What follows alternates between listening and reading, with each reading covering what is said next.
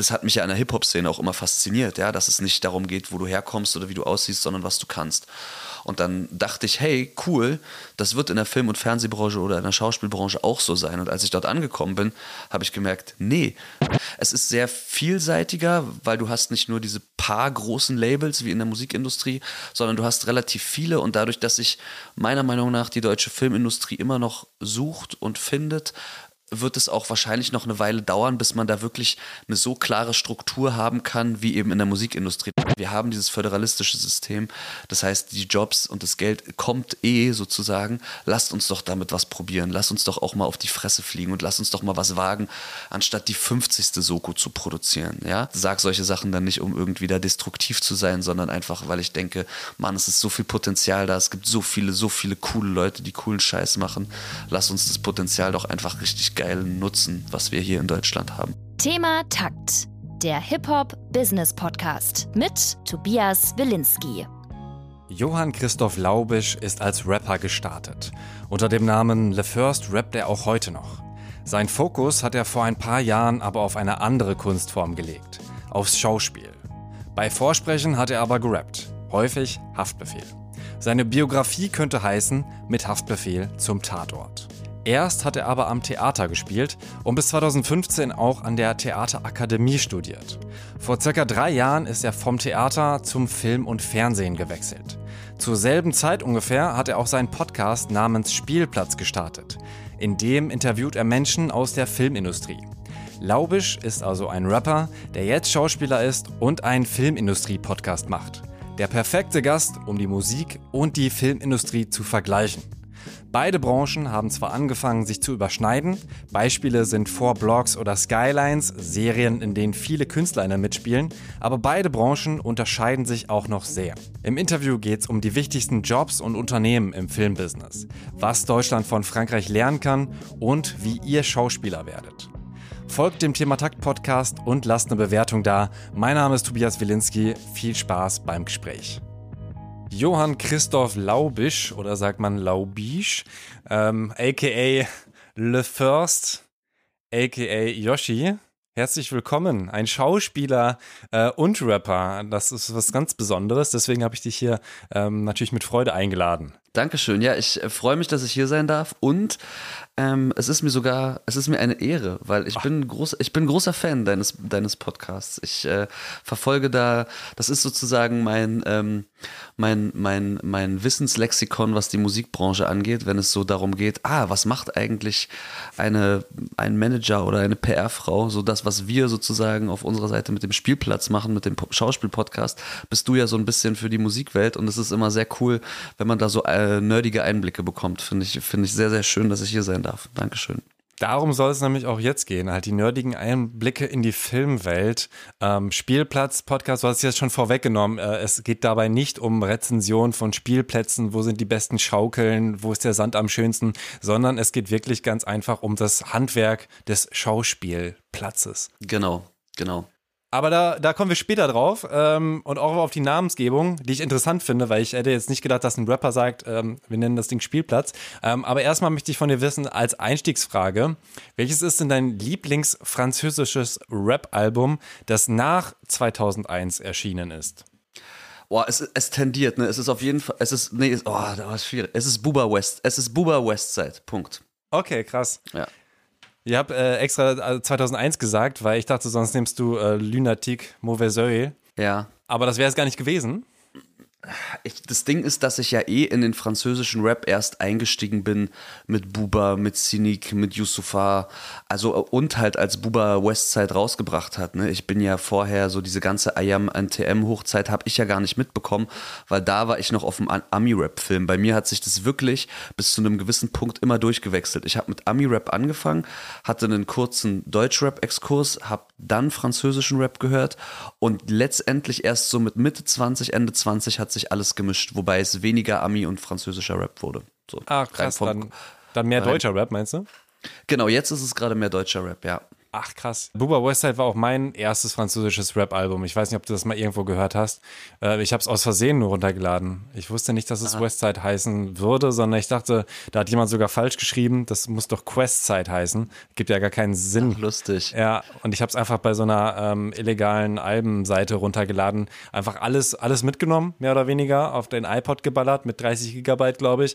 Und da war das dann dabei und ich dachte, aha, okay, ich fand Französisch immer als so eine, eine zu romantische Sprache für Rap ähm, und habe dann gemerkt, ah, es geht doch ganz cool auch. Ja, voll. Ich, ich, ich mag ja eher im französischen Rap, das ist ja heute so ein bisschen aufgeweichter, wenn man so den Mainstream-Rap anguckt, aber so dieses, äh, diese Mischung aus dieser, dieser rohen Wut, dieser Lyrik und dieses Politischem gibt es, glaube ich, nur im französischen Rap. So was das alles vereint.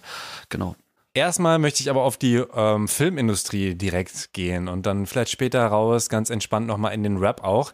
Und äh, würde erstmal auf den ganz großen, also aus der Metaperspektive, Filmmarkt, äh, Musikmarkt, so ein bisschen den Vergleich. Und dann später auch noch reingehen, wie ist es denn eigentlich, wie werde ich Schauspieler? Also so ähm, mhm. quasi der Vergleich auch mit, äh, wie ist es Musiker zu werden, wie ist es äh, Schauspieler zu werden. Da gibt es natürlich auch ganz viele Wege, das ist klar, aber einfach mal so ein Beispiel, vielleicht auch äh, an deinem Beispiel natürlich. Und die, genau die erste Frage, wie unterscheidet sich denn in deinen Augen die Film von der Musikindustrie? Das ist natürlich erstmal die Frage, ob wir über das, über das Künstlerische sprechen oder über den personellen Einstieg da rein. Ja, also ich würde, ich würde behaupten, so sehr unterscheiden sie sich vom personellen Einstieg gar nicht so sehr, weil man braucht für beide, also wenn wir jetzt darüber reden, nehmen wir jetzt also man könnte jetzt jedes Berufsbild nehmen. Ich nehme jetzt mal die beiden Berufsbilder des Rappers und des Schauspielers. Man braucht für beides im, sowohl im Schauspielbereich als auch im, im Musikbereich natürlich keine Ausbildung. Du musst kein Schauspielstudium gemacht haben, um sozusagen ein erfolgreicher oder sogar ein guter Scha oder beides ein guter Schauspieler zu sein. Ähm, ich glaube, in dem Sinne unterscheiden sie sich relativ wenig, was den Einstieg angeht. Das heißt, es ist immer noch so ein bisschen, wenn man es runterbricht, wenn so Leute von den 90er Jahren erzählen, so wie der Einstieg in, in die Medienbranche für sie war, egal ob das nun Produzenten oder Caster oder auch eben Leute aus der Musikbranche sind, Manager, dann erzählen viele immer, dass sie da so mehr oder weniger reingerutscht sind. Und ich würde tatsächlich behaupten, dass das auf jeden Fall eine Gemeinsamkeit ist. Ich glaube, was sie vereint auch, ist halt die Liebe zur, zur, zur Kultur, die du haben musst. Also du musst Filme, glaube ich, ich glaube, du musst einen Bezug zu Filmen haben, um Schauspieler zu werden, genauso wie du einen Bezug hast zur Musik. Ich habe noch keinen Rapper oder keinen Schauspieler oder überhaupt Musiker, Künstler getroffen, der sagt, boah, eigentlich interessiere ich mich überhaupt nicht dafür und habe noch nie einen Film geguckt, aber möchte Schauspieler werden. Ne? So, wenn man das mal ganz, äh, ganz simpel runterbricht. Ja, also und wenn man jetzt so auf, also du warst jetzt schon so sehr beim Individuellen, ich wollte es jetzt wirklich nochmal eher so aus der Vogelperspektive mehr oder weniger. Klar, es ist schwierig, so die Filmindustrie, die Musikindustrie zu definieren, aber auch was so Player angeht. Also in der Musikindustrie ist ja klar, wir haben so die Major-Labels und wir haben noch ein paar Indie-Labels und ähm, dann gibt's dann auch irgendwie viel Vitamin B auch. Das wird es mit Sicherheit auch im Film bis zu einem gewissen Grad geben. Aber gerade in Deutschland, ähm, gibt es denn da so diese Major oder wie funktioniert das überhaupt? Also ich weiß auch gar nicht, wie ist das Ganze verzahnt. Ne? Man sieht dann ja bei manchen Filmen ähm, auch, ich glaube, einfach aufgrund von Kooperationen sehr viele Einblendungen und ich habe gar keinen Plan, was, warum sind da jetzt fünf Firmen eingeblendet? Sind da wirklich mehr oder weniger fünf Major, die das ganze Ding dann zusammen produzieren oder so? Also das meine ich jetzt auch ähm, Im Grunde ja. Also es gibt halt mehrere Produktionsfirmen in Deutschland. Da gibt es jetzt sehr, sehr große, die sehr bekannt sind, wie zum Beispiel Wiedemann und Berg. Die haben zum Beispiel Four Blocks produziert, also eine Serie, die jeder kennt. Ähm, es gibt aber auch zum Beispiel Firmen wie die Network Movie, die sitzen in Köln, Hamburg, München und glaube ich auch sogar mit einem Ableger in Berlin. Die produzieren ganz viele Sachen für die öffentlich-rechtlichen. Also ich sag mal, die produzieren eine Soko Köln, eine Soko Hamburg, aber auch ganz viele Fernsehfilme. Also es gibt sozusagen diese Produktionsfirmen, die man vielleicht mit den, mit den Labels gleichsetzen kann. Und da gibt es natürlich diese großen Player, wie die eben genannten. Und da gibt es natürlich auch kleine Produktionsfirmen, die halt ähm, dann eher Independent-Filme produzieren oder die sich eben mit anderen kleineren Produktionsfirmen zusammenschließen müssen, damit sie letztendlich einen Film produzieren können. Das heißt sozusagen die gemeinsame Manpower und das gemeinsame Kapital plus das Kapital, das man durch die Förderungsanträge bekommt, jetzt kommt noch ein Player dazu, also mhm. es ist etwas komplizierter, sorgen dann dafür, dass man einen Film produzieren kann. Aber du hast, äh, es ist sehr, sehr divers in Deutschland. Also du hast jetzt nicht wie, zumindest das, was, das, was, das, was man so mitbekommt, du hast nicht so eine, du hast nicht sowas wie die Marvel oder die Disney-Studios hier, die sozusagen einen Großteil der Industrie produzieren oder eben die Sony Studios oder so. Aber du hast auch viele kleine Studios. Warner Brothers hat jetzt auch eine Dependance in Deutschland seit ein paar Jahren. Die BBC baut auch gerade eine auf. Also es ist sehr, es ist sehr vielseitiger, weil du hast nicht nur diese paar großen Labels wie in der Musikindustrie, sondern du hast relativ viele und dadurch, dass sich meiner Meinung nach die deutsche Filmindustrie immer noch sucht und findet, wird es auch wahrscheinlich noch eine Weile dauern, bis man da wirklich eine so klare Struktur haben kann, wie eben in der Musikindustrie, dass du sagst, du hast die Major-Labels, du hast die Indie-Labels, manchmal gibt es da irgendwelche Kooperationen, du hast die Manager, die zwischen den Künstlern und so und den Labels kommunizieren. Das ist wesentlich komplexer in der Filmindustrie, ähm, so wie halt die Wege dahin auch komplexer sind, mhm. weil es eben so viele Stationen gibt, die man anspielen kann oder die man anspielen sollte, die man anspielen muss, wie auch immer man das definieren will. Ähm, das ist gar nicht so einfach auf den Punkt zu bringen. Und jetzt nochmal Vergleich, ähm, äh, der hinkt wahrscheinlich auch, ne, weil ein Label ist ja weniger, äh, in, in den meisten Fällen weniger an der Produktion äh, beteiligt. Also die haben jetzt ja vielleicht auch ein Studio, aber du gehst dann ja als, als Rapper alleine da rein mit deinen Leuten und, machst dann was. Das Label ist vielleicht nochmal da und organisiert dann so ein Songwriting-Camp oder so. Aber es ist ja wahrscheinlich auch ähm, ein viel, viel geringerer Einfluss als beim Film, wo dann vermutlich äh, Kameramenschen etc. Äh, richtig angestellt sind äh, von eben dieser Produktionsfirma, nehme ich an. Und ähm, insofern kann man das auch wahrscheinlich da gar nicht so krass vergleichen, weil die im wahrsten Sinne des Wortes Produktion äh, dann nochmal viel mehr bei dem ähm, wie sagt man dann? Produktionsfirma ist das Wort, ne? Label gibt es genau, gar nicht als genau, Wort. Genau, Produktionsfirma, genau. Und die produzieren ja dann auch wiederum für Sender oder für Streamingdienste, also für Netflix oder für die ARD oder eben fürs Kino dann. Also das ist, da ist ja auch dann nochmal jemand zwischengeschaltet, weil in diesen Sendern oder auch bei Netflix und bei Amazon, die jetzt auch Dependancen in Deutschland haben, Disney Plus jetzt ja auch, produziert ja auch hier, die haben ja teilweise dann auch ihre, ihre, ihre, ja, ich würde jetzt mal Abgesandten sagen, Redakteure nennt man das, aber die sind ja dann auch dafür da, um Projekte zu begleiten, Projekte zu betreuen und zu sagen, der Sender möchte das gerne so, könnt ihr das umsetzen als Produktionsfirma. Also so ein bisschen, haben so ein bisschen eine vermittelnde Funktion. Und in all diesen Prozess, ähnlich wie beim, wie bei einem Label auch, spielen natürlich ganz viele Player rein, weil da sind dann natürlich die Schauspieler, die Schauspielenden ähm, und die Kameramänner, also die ganzen technischen Departments, was sozusagen mit Rapper und Audioingenieur vielleicht vielleicht gleichzusetzen ist.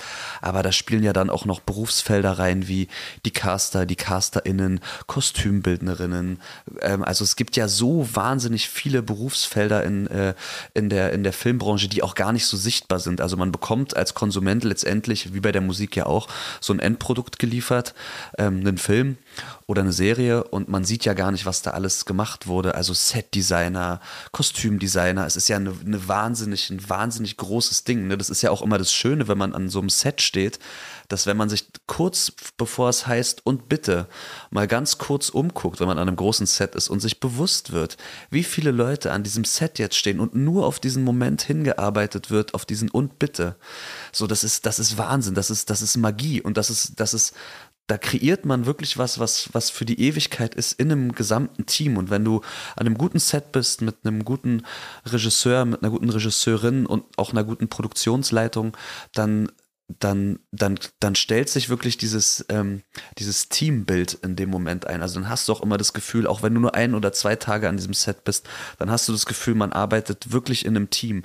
Was ja wiederum, um wieder den Bogen zu bekommen, teilweise in der Musikindustrie ja auch langsam in eine Richtung geht, ne? dass man so Leute hat wie die ganz viel in ihren, in ihren Camps arbeiten, wo es dann so mehrere Leute gibt, die miteinander Texte schreiben, die viel miteinander zusammenarbeiten, Produzenten, so das ganze Umfeld zum Beispiel um Takt fällt mir da jetzt spontan ein. Takt mit Bad Moms J und Vega 32. und Mon mhm. genau Takt 32 und Vega und Montez und die hängen mit A-Side und Jumper. Also das ist so ein, ne, das ist so wie so ein großes, großes Ding und ich glaube, das ist auch das, was, äh, was vielleicht nochmal mehr den Unterschied macht, wenn man so will, dass ähm, man sich, glaube ich, bewusst sein muss, dass so ein Film oder so eine Serie wirklich immer krasser Mannschaftssport ist. Man sieht nur die Schauspielenden am Ende des Tages, aber was dort alles hintersteckt, von der Regie bis zum Kostümbild, bis zur Maske, das ist zur Kamera, ist zur Produktion, es ist wirklich, es ist das Team. Das Team macht, macht die Arbeit. So.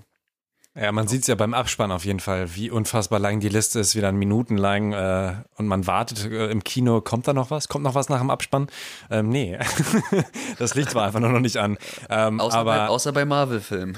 Ja, das auf jeden Fall. Aber ich war jetzt in Fantastische Tierwesen 3 und ich war mir so sicher, dass noch was kommt, weil das Licht halt aus war. Dass ich dachte, ja, sonst würden die ja das Licht anmachen. Manche sind auch schon so rausgestolpert und ich sage, nee, nee, komm, lass mal sitzen bleiben, da kommt bestimmt noch was. Und dann war der Abspann vorbei, äh, nach zehn Minuten wahrscheinlich und äh, das Licht ging an und ich war ein bisschen enttäuscht.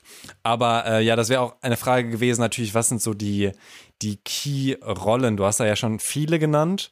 Ähm, ich würde jetzt mal sagen, natürlich gibt es sehr viele wichtige Rollen, selbst Statist oder äh, wie heißt nochmal der Gaffer-Typ gibt es auch, ne, der dann irgendwie einfach durch die Gegend oh, läuft und hier was abklebt. Setrunner, der sogenannte oder Setrunnerin, ja.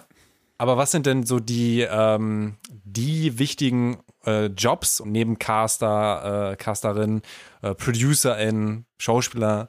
Äh, was gibt's noch, was man äh, vielleicht auch nicht so auf dem Schirm hat oder auch doch? Also, wo würdest du sagen, die zehn Jobs, das sind so eigentlich die, wo man auch ähm, anstrebt, irgendwann mal zu sein. Das sind jetzt nicht so Durchlaufstationen.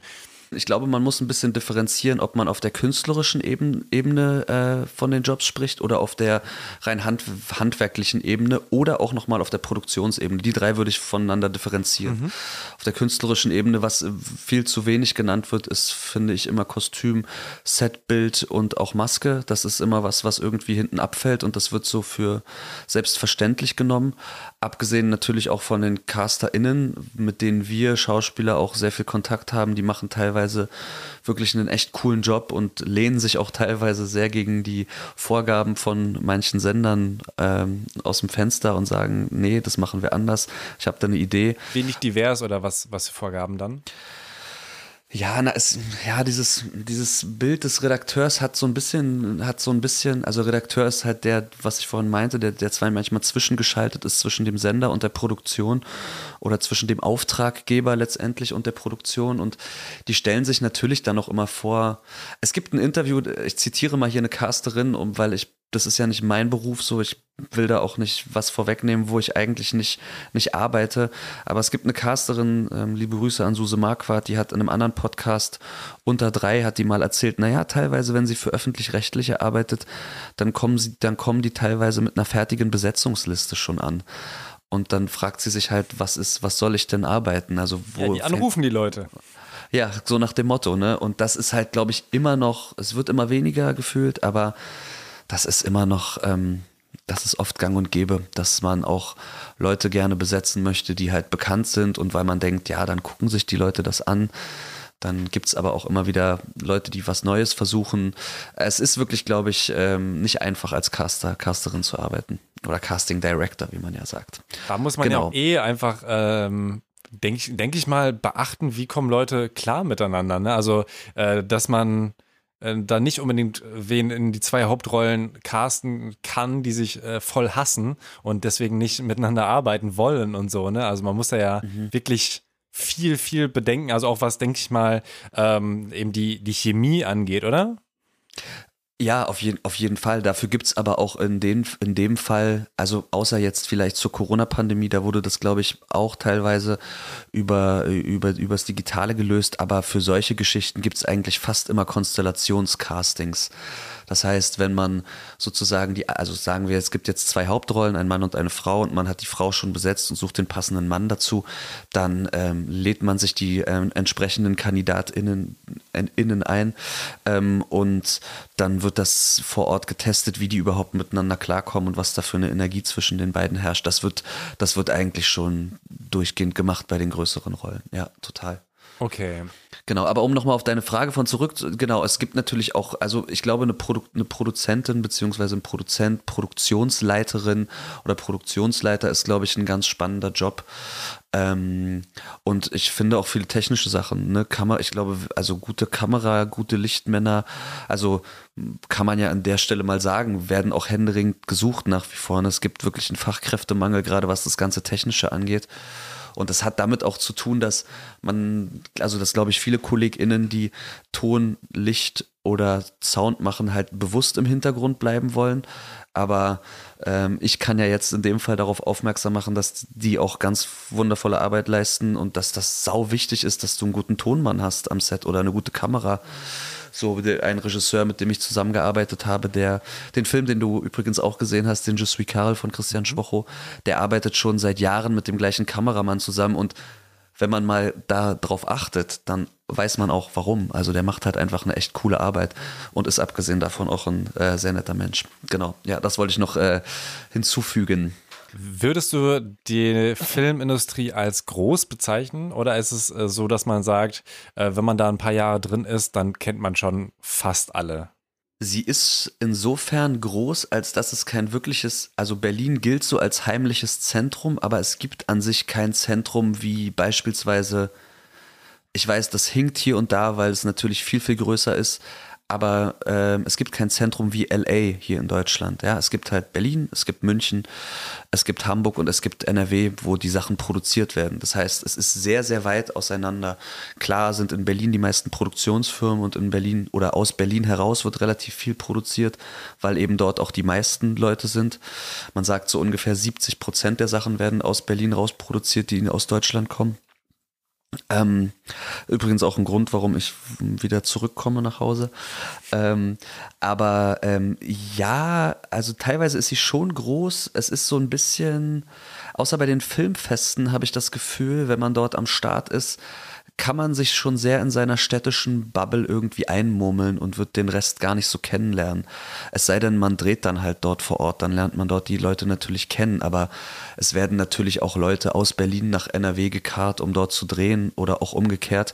Ich denke, sie ist natürlich im Vergleich zu, zu den Staaten relativ klein, aber ich glaube, auf einem Europä in einem europäischen Kontext ist sie, haben wir hier schon was sehr, sehr Einzigartiges in Deutschland und sie ist schon sehr, sehr groß und wächst natürlich auch stetig. Also ich glaube, wenn wir das Bild der, der, der CasterInnen nochmal nehmen, es bedarf da auch dringend Nachwuchs. Also es braucht eigentlich viel mehr, es werden, werden viel mehr Sachen produziert, jetzt gerade, mal gucken, wie es in ein paar Jahren ist, aber Stand 2022 werden viel mehr Sachen produziert, dass man eigentlich viel mehr CasterInnen bräuchte, um Sachen zu besetzen. Also so klar, Schauspieler gibt es immer zu viel, das ist klar, Schauspielende gibt es immer zu viel, aber ich denke, dass ähm, das wird in den nächsten Jahren auch so bleiben, dass viele in die Kreativbranche kommen. Dadurch, dass sich auch alles überschneidet inzwischen, ne?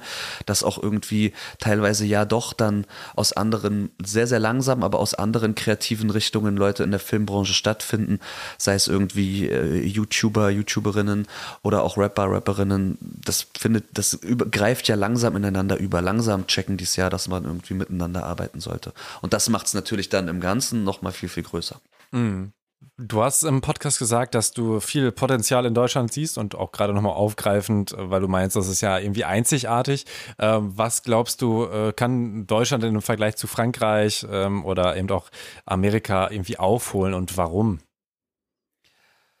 Ich glaube, sie können ihre eigene Identität mal etwas klarer festlegen und das liegt vor allem daran, oder das sollten sie auf jeden Fall dahingehend machen, dass man eher künstlerischer denkt als in Quoten denkt. Also dieses Quotendenken ist, glaube ich, ein falsches. Ich glaube, wenn man daran denkt, wir produzieren Sachen der Quote wegen, die natürlich auch sau schwer ist, weil diese Quote durch die öffentlich-rechtlichen definiert sich dadurch, dass 5000 oder 6000 Haushalte in Deutschland diesen Empfänger haben und daran wird halt die Quote gemessen. Also das ist schon irgendwie das ist schwierig, ne? Also da brauchen wir, also da kann man drüber diskutieren, gar keine Frage, wie man sie sonst messen soll. Da kommen jetzt eigentlich die Mediatheken auch mit rein, wo man das klarer definieren kann. Und ja, die Streamer geben ihre, ähm, ihre, ihre Zahlen auch nicht raus. Aber ich denke, es geht grund, sollte grundsätzlich darum gehen, erstmal Sachen zu machen, weil es sich sie zu erzählen lohnt und nicht, weil es darum geht, ähm, dass da eine Quote erfüllt wird oder dass da Schauspieler, Schauspielerin XY mitspielt, die bekannt oder der oder die bekannt ist und die seit Jahren vom Publikum gesehen werden möchte. Also ich glaube, als Mathieu Kassowitz La N gemacht hat, wollte, glaube ich, keiner äh, irgendeine Vorstadtgeschichte sehen. So, das wird, wird ja eh in Frankreich seit Jahren irgendwie unter den Teppich gekehrt, was dort abgeht in den Vorstädten. Also so, aber trotzdem war es halt eine Geschichte, die durch die Decke gegangen ist. Wenn du dir Geschichten wie Breaking Bad anguckst, so das Pitch Deck, äh, ehemaliger Physikprofessor wird äh, Drogendealer und stirbt an Krebs. Wenn du mit dem Pitch-Deck irgendwo hingehst, würden dir die Leute sagen, sag mal, hast du eine Macke, wer soll sich das angucken? Die fabelhafte Welt der Amelie, ich könnte ewig weitermachen, ne? So, und ich glaube, da wäre es einfach sinnvoll, mehr Mut zu entwickeln und Sachen zu entwickeln, der Sache willen und nicht um, also ich weiß, dahinter steckt ein Markt, dahinter stecken viele Jobs und ähm, das ist sehr idealistisch, was ich gerade sage, aber ich glaube, warum in Frankreich oder in Amerika oder auch in England oder auch in den nordischen Ländern eben daraus auch ein Markt gewachsen ist, der international so kon konkurrenzfähig ist, ist, weil sie eben ihre eigene Identität haben und genau wissen, was gut funktioniert und was sozusagen ich bin kein Freund von Schubladen, ne? das, vor, das mal vorweg, aber man weiß halt, was, was für ein Film ist typisch französisch also auf einem internationalen Niveau. Ja, man weiß, dass das ziemlich beste Freunde ein typisch französischer Film ist. Man weiß, dass Avengers ein typischer amerikanischer Film ist. Da gibt's noch ganz, ganz viele andere Filme. So, die haben ihre Identität inzwischen extrem aufgebaut. In Frankreich hat sich über die Jahrzehnte jetzt natürlich aus diesem La N heraus einfach eine eigene Szene entwickelt über die letzten Jahre, die ja, es kommen ja jedes Jahr Filme und Serien über die Banlieues raus. Das ist einfach normal geworden. Was haben wir seit Four Blocks? Skylines war war noch ganz nice, aber seitdem passiert halt mal wieder gar nichts, so was diese ganze Subkultur mit Hip-Hop-Bezug angeht in Deutschland von einer wirklich guten Serie, wo ich so denke, hä, warum, also und ich weiß, dass Leute auch Sachen pitchen und dass Leute, dass Sachen irgendwie in, in, ähm, in, äh, im Gespräch sind, aber ich denke mir, macht da knüpft er doch irgendwie an. So und äh, Filmemacher, die sowas oder Filmemacherinnen, die irgendwie versuchen, mutige individuelle Projekte, die jetzt nicht dem, dem, dem Schema F entsprechend zu machen, haben es wahnsinnig schwer, solche Sachen irgendwie durchzubringen. Und ähm, das wünsche ich mir einfach ein bisschen mehr Mut und ein bisschen mehr, ein bisschen mehr, ähm, ein bisschen mehr Suche nach der eigenen Identität in Bezug auf, warum macht man die Sachen. Mhm.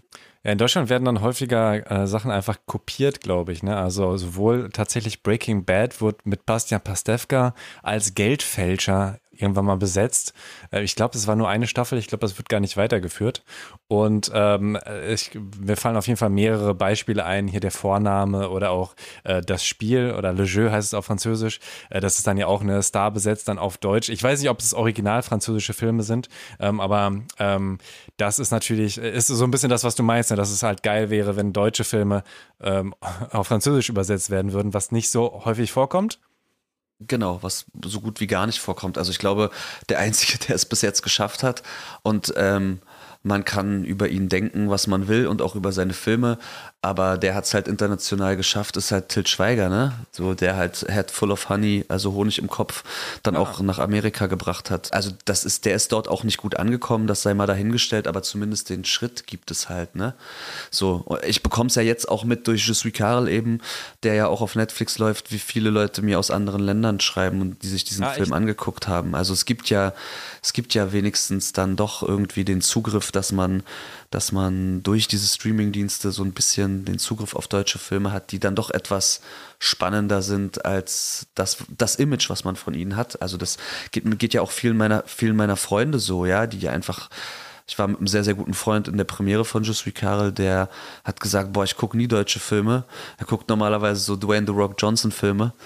Ähm, und der hat gesagt, endlich mal ein richtig cooler deutscher Film, der auch so cool aussieht. Und ja, voll. Und man kann über den Film halten, was man will und auch über den Inhalt kann man drüber diskutieren. Aber ich glaube, davon bräuchte es mehr, so dass es halt, dass man halt drüber spricht und dass es halt ein bisschen mutiger ist als nur dieser, dieses typische, dieser typische Schema F deutsche Film, was auch immer das ist, ne? Und die haben dann Leute aus anderen Ländern auf Insta geschrieben, hey, äh, hat mir gefallen. Ja, die fragen mich natürlich alle nach den Songs. Ja, und hast du sie rausgegeben? Wie fandest du es eigentlich, dass Marine Le Pen den äh, Song von dir offiziell benutzt hat? Nein, wirklich? Nein, war eine, war ein Scherz. Ich wollte nur mal meine so, oh. Schauspiel, Schauspiel-Skills Oh, oh, äh, zur Schau stellen. ja, weil Ja. es ist ja ein, ein rassistischer Track, den du da äh, als äh, eben äh, rassistischer Rapper in der Rolle äh, performst. Wir hatten auch schon vorher mal kurz darüber geschrieben, wie ist denn das überhaupt, ne, so, ein, so einen Song zu schreiben äh, Mhm. mit dem Wissen, ey, ich schreibe hier gerade was Rassistisches. Und eigentlich finde ich den Song aber auch ganz cool. Oder du sagst ja auch, auch am Set habt ihr den Song sogar gefeiert. Das ist ja schon schwierig. Naja, nee, also am Set haben wir ihn nicht, haben wir ihn nicht, naja, was heißt nicht gefeiert? Also ich glaube, als erstes, ähm, um die erste Frage zu beantworten, wir schreiben wöchentlich, wirklich ohne Witz, wöchentlich Leute aus allen möglichen Ländern, aus Polen, aus Frankreich, aus Amerika, ob sie die Songs haben können. Ähm, eben diesen Alaguer vor allem. Und ich muss halt immer wieder sagen, den gibt es nicht. Wir haben uns entschlossen, den nicht rauszubringen, weil er außerhalb dieses Films oder weil die beiden Songs außerhalb dieses Films einfach als Propagandamaterial benutzt werden können. Also wo wir über Kontext reden, ja. In diesem Kontext, in dem Film äh, erschließt sich das, warum es diese Songs gibt, aber außerhalb des Films wollen wir nicht, dass damit Schindluder getrieben wird. Punkt. So. Und ähm, ja, na, es war auf jeden Fall weird, weil ich war mit Max Rieger im Studio und wir haben uns dann natürlich auch einschlägige ähm, Nazi-Rapper aus allen möglichen Ländern, vor allem aus Deutschland, angeguckt und haben halt auch nochmal geguckt, was so deren, was so deren Duktus ist, was so deren, deren Worte sind, die sie benutzen. Und hatten auch irgendwann ab einem gewissen Punkt, das hört sich merkwürdig an, aber wir haben halt diese Sache dann auch wirklich ernst genommen. Also ich auch. Ich bin da jetzt nicht hingegangen und habe gesagt, ich mache mich darüber lustig, sondern ich habe gesagt, okay, wenn ich das mache, wenn ich diese Songs einrappe, dann müssen die, die müssen echt sein. Ich muss das irgendwo, ich muss diesen, diesen, diese, Ha- diesen Hass, diese Wut, diese Ablehnung gegenüber fremden Kulturen irgendwo herholen. Und Stichwort blinder Punkt, ne? wir haben ja alle sowas in uns, ähm, was irgendwie, was irgendwie Angst vor der Fremde ist und das habe ich dann als Schauspieler halt genutzt, um das in die Songs zu transportieren und das habe ich dann auch äh, während des Drehs, also wir, haben lustigerweise, ich glaube, das kann man heutzutage, kann man heute sagen, der, der, der, die Szene spielt in Paris und wir haben das aber in Wuppertal gedreht. Nein. ja, große Desillusionierung. Mit der Schwebebahn zum Set. Mit, die war tatsächlich wirklich straight über uns, die Schwebebahn. Ja. Auf jeden Fall haben, die, hat die Produktion, hat an die Statisten, die eben meine, meine Crowd waren, haben, haben die, die Übersetzungen von dem Song verteilt und nach dem Motto, ey, nur damit ihr wisst, wo, wo ihr hier dabei seid. Ja, also nicht, dass ihr hier irgendwie dann euer Gesicht hinhaltet und am Ende heißt es, äh, warum war ich bei so einer rassistischen Party hier dabei im Film?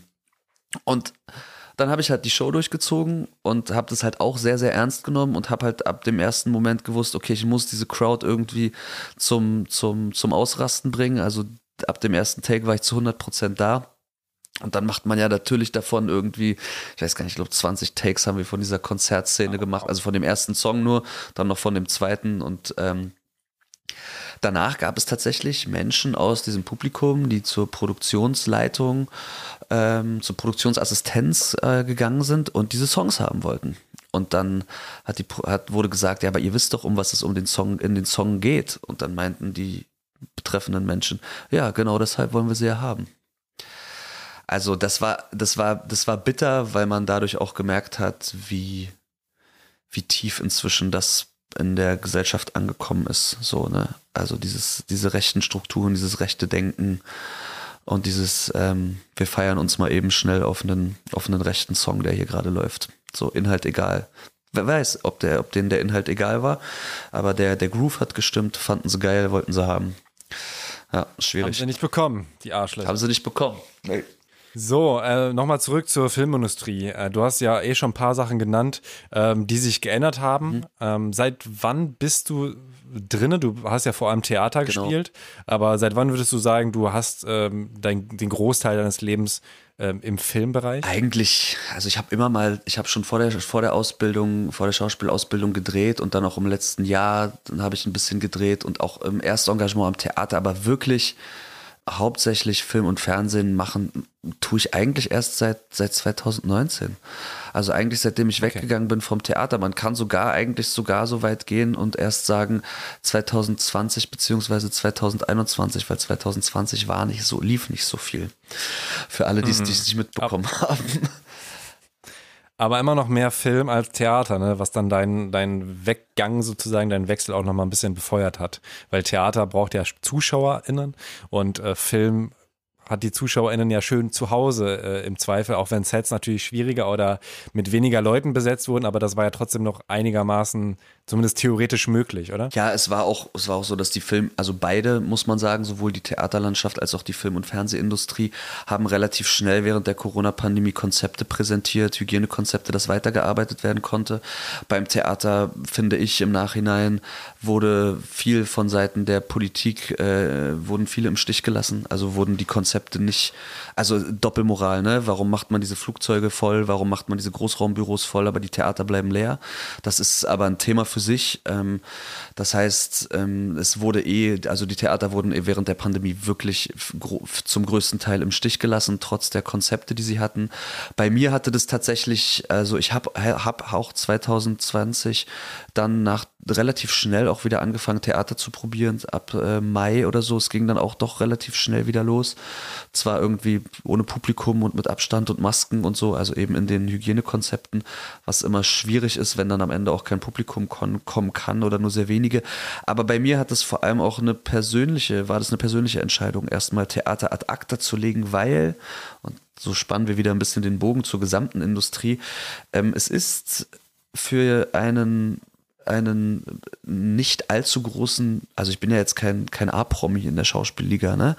Oder in der Rap-Liga oder in der Theaterliga. Ich bin halt ein relativ durchschnittlicher äh, Schauspieler vom, vom, vom Einkommen und von dem, was ich so mache. Es ist für Normalos wie mich relativ schwierig, beides unter einen Hut zu bringen. Du kannst in Deutschland nicht Theater spielen und nebenbei drehen, weil diese, diese beiden Kunstformen oder die beiden Systeme, wenn man so will, nebeneinander existieren. Das ist nicht wie beispielsweise in England oder auch in Frankreich, dass sie miteinander gewachsen sind, sondern hier in Deutschland hast du die Filmindustrie und du hast die Theaterindustrie. Und es sei denn, du gehörst zu den großen 20, sage ich mal, die irgendwie nebenbei spielen können am Theater und sich dann ihre Sperrtermine so legen können, dass die Vorstellungen verschoben werden oder die Proben verschoben werden. Aber du kannst jetzt nicht am Stadt- oder Landestheater XY spielen, also an kleineren Häusern in der Provinz und nebenbei ähm, dann mal sagen, hey yo, äh, hier in der Probenzeit da die letzte Woche, da bin ich nicht da, macht mal eine Umbesetzung, weil ich muss da mal die Soko München drehen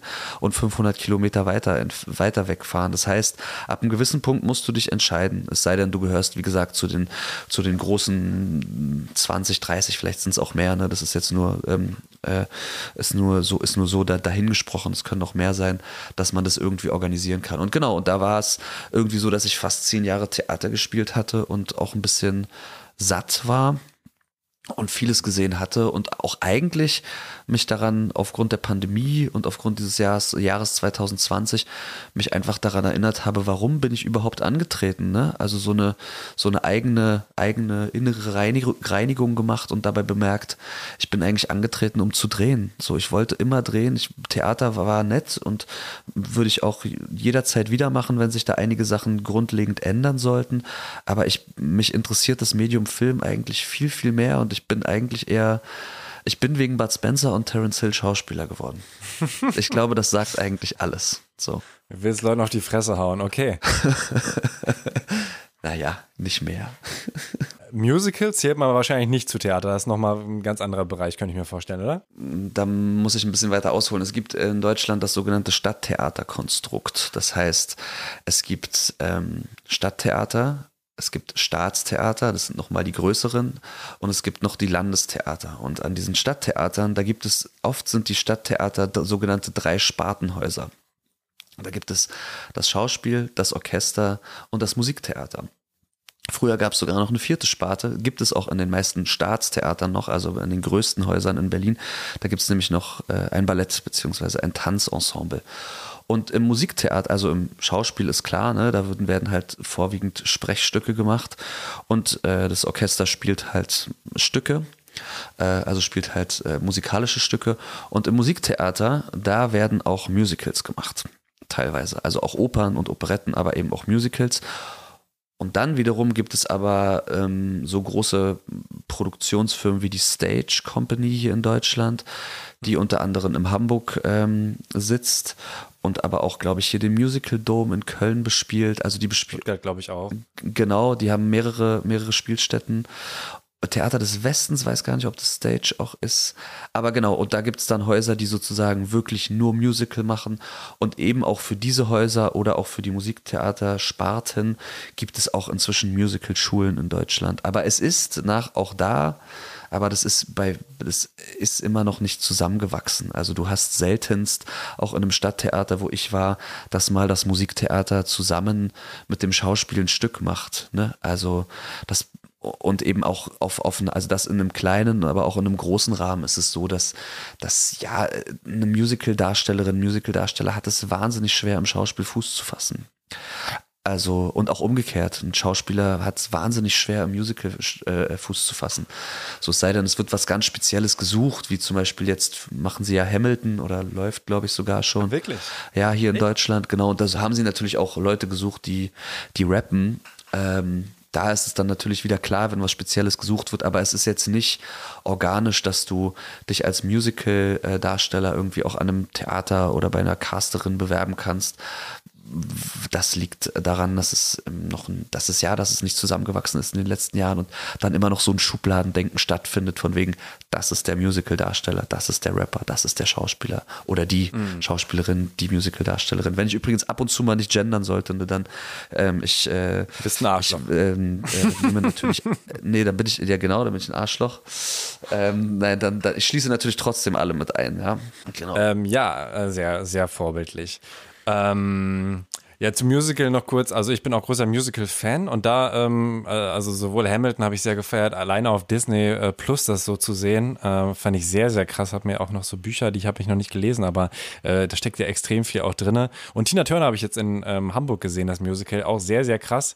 Ähm, und da habe ich, äh, ich habe ja auch ein Jahr in Frankreich gelebt, ähm, zum Vergleich, da hatte ich das Gefühl, Musical ist in Frankreich zum Beispiel gar kein Ding. Und ich glaube, das ist schon, wo Deutschland sehr viel größer ist als die meisten anderen Länder, oder nehme ich das falsch wahr? Ich glaube ja, das liegt vielleicht auch daran, aber das müsste, müsstest du wirklich, glaube ich, einen Musical-Darsteller fragen. Da, da bin ich wirklich gar nicht into it. Ich habe hab lustigerweise mal ein Musical gespielt, weil meine Stimme gar nicht so verkehrt ist, wohl anscheinend. aber ich glaube, das hat vor allem dadurch zu tun, dass wir halt auch sehr durch die Besetzung amerikanisch geprägt waren, würde ich jetzt mal, hm. würde ich jetzt mal frech so aus der Hüfte geschossen behaupten. Okay. Aber nochmal um, äh, eigentlich die Eingangsfrage war ja noch, äh, wie hat sich der Filmmarkt verändert? Also, ne, ja. ähm, wann bist du reingekommen? Ähm, ist, denke ich mal, offensichtlich, dass durch äh, Netflix, Amazon Prime, Disney, durch diese ganzen Originals, ähm, ich denke mal, da ist Netflix mit Abstand am krassesten unterwegs. Ähm, dass da einfach natürlich so ein gewisser Streaming-War ist und alle wollen möglichst viele Inhalte produzieren, am, natürlich am besten die besten Inhalte produzieren und dass du ähm, deswegen halt auch ähm, schon gesagt hast, ist jetzt gerade halt eine Zeit, wo sehr viel gemacht wird äh, und ein Fachkraft, äh, Fachkräftemangel ist. Ähm, aber das ist ja äh, so die Spitze des Eisbergs, würde ich sagen. Was hast du denn noch so beobachtet oder was hörst du auch von Leuten, die du dann eben interviewst, äh, wie sich das so in den letzten vielleicht auch zehn Jahren äh, gewandelt gewandelt hat. Natürlich spielt es Digitalisierung, glaube ich, erstmal ein ganz, ganz großes Wort, wenn wir von Seite der Produktion oder der Caster sprechen. Also man, man hört dann immer Geschichten von Leuten, die in den 90ern angefangen haben, beziehungsweise aktiv waren, die dann erzählen, ja, damals da haben wir noch mit Videokassetten gecastet und da gab es noch riesige Kataloge, wo irgendwie die Schauspieler ihre Porträts drin hatten und das funktioniert inzwischen alles natürlich digital und viel, viel schneller. Ähm, und was ich merke, dass gerade bei den jüngeren CasterInnen ist ein großer, großer, großer Willen zur Diversität da. Und zwar wirklich auch, ähm, man guckt auch ähm, rechts und links, man guckt nicht nur in der, im Schauspielbereich, sondern wenn es halt darum geht, ich nehme jetzt mal was völlig Absurdes, eine, eine thailändische Frau zu finden, die auch arabische Wurzeln hat und in Deutschland groß geworden ist und 60 ist, dann guckt man halt auch das, also das ist sauschwer, sowas natürlich zu finden, dessen bin ich mir bewusst, aber man, es gibt viele junge, jüngere CasterInnen, die wirklich versuchen, diese Rollen so authentisch wie möglich zu besetzen Ähm, und dieser Wille ist auf jeden Fall da, also dieser, dieser Wille nach Diversität und auch nach Sichtbarkeit.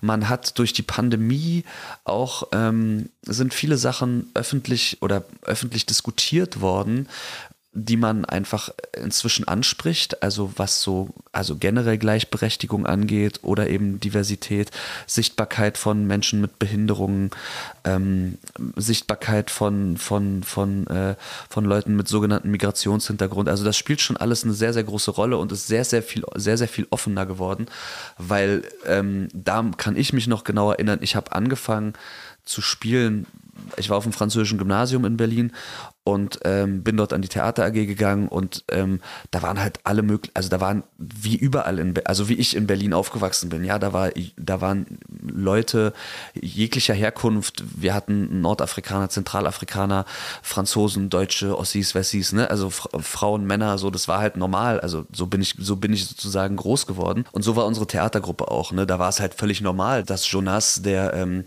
der einen zentralafrikanischen Hintergrund hat, dass der die Hauptrolle gespielt hat. Das haben wir überhaupt nicht hinterfragt. Und die Hip-Hop-Szene ist ja schon viel, viel früher so gewesen oder ist ja schon viel, viel, viel, also so, so, das hat mich ja an der Hip-Hop-Szene auch immer fasziniert, ja, dass es nicht darum geht, wo du herkommst oder wie du aussiehst, sondern was du kannst.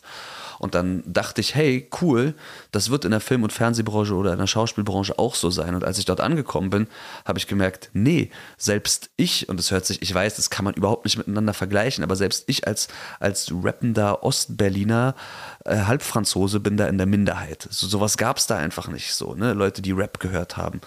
Und das hat sich schon, hat sich schon geändert, auch in der Branche und also oder ist dabei, sich zu ändern, dass ähm, das viel mehr aufgemacht wird, dass es irgendwie, dass man versucht, Leute abzuholen, die jetzt nicht so ein so ein easy Zugang hatten zu, ähm, zum, zum, zum Schauspiel oder zur Hochkultur in Anführungszeichen.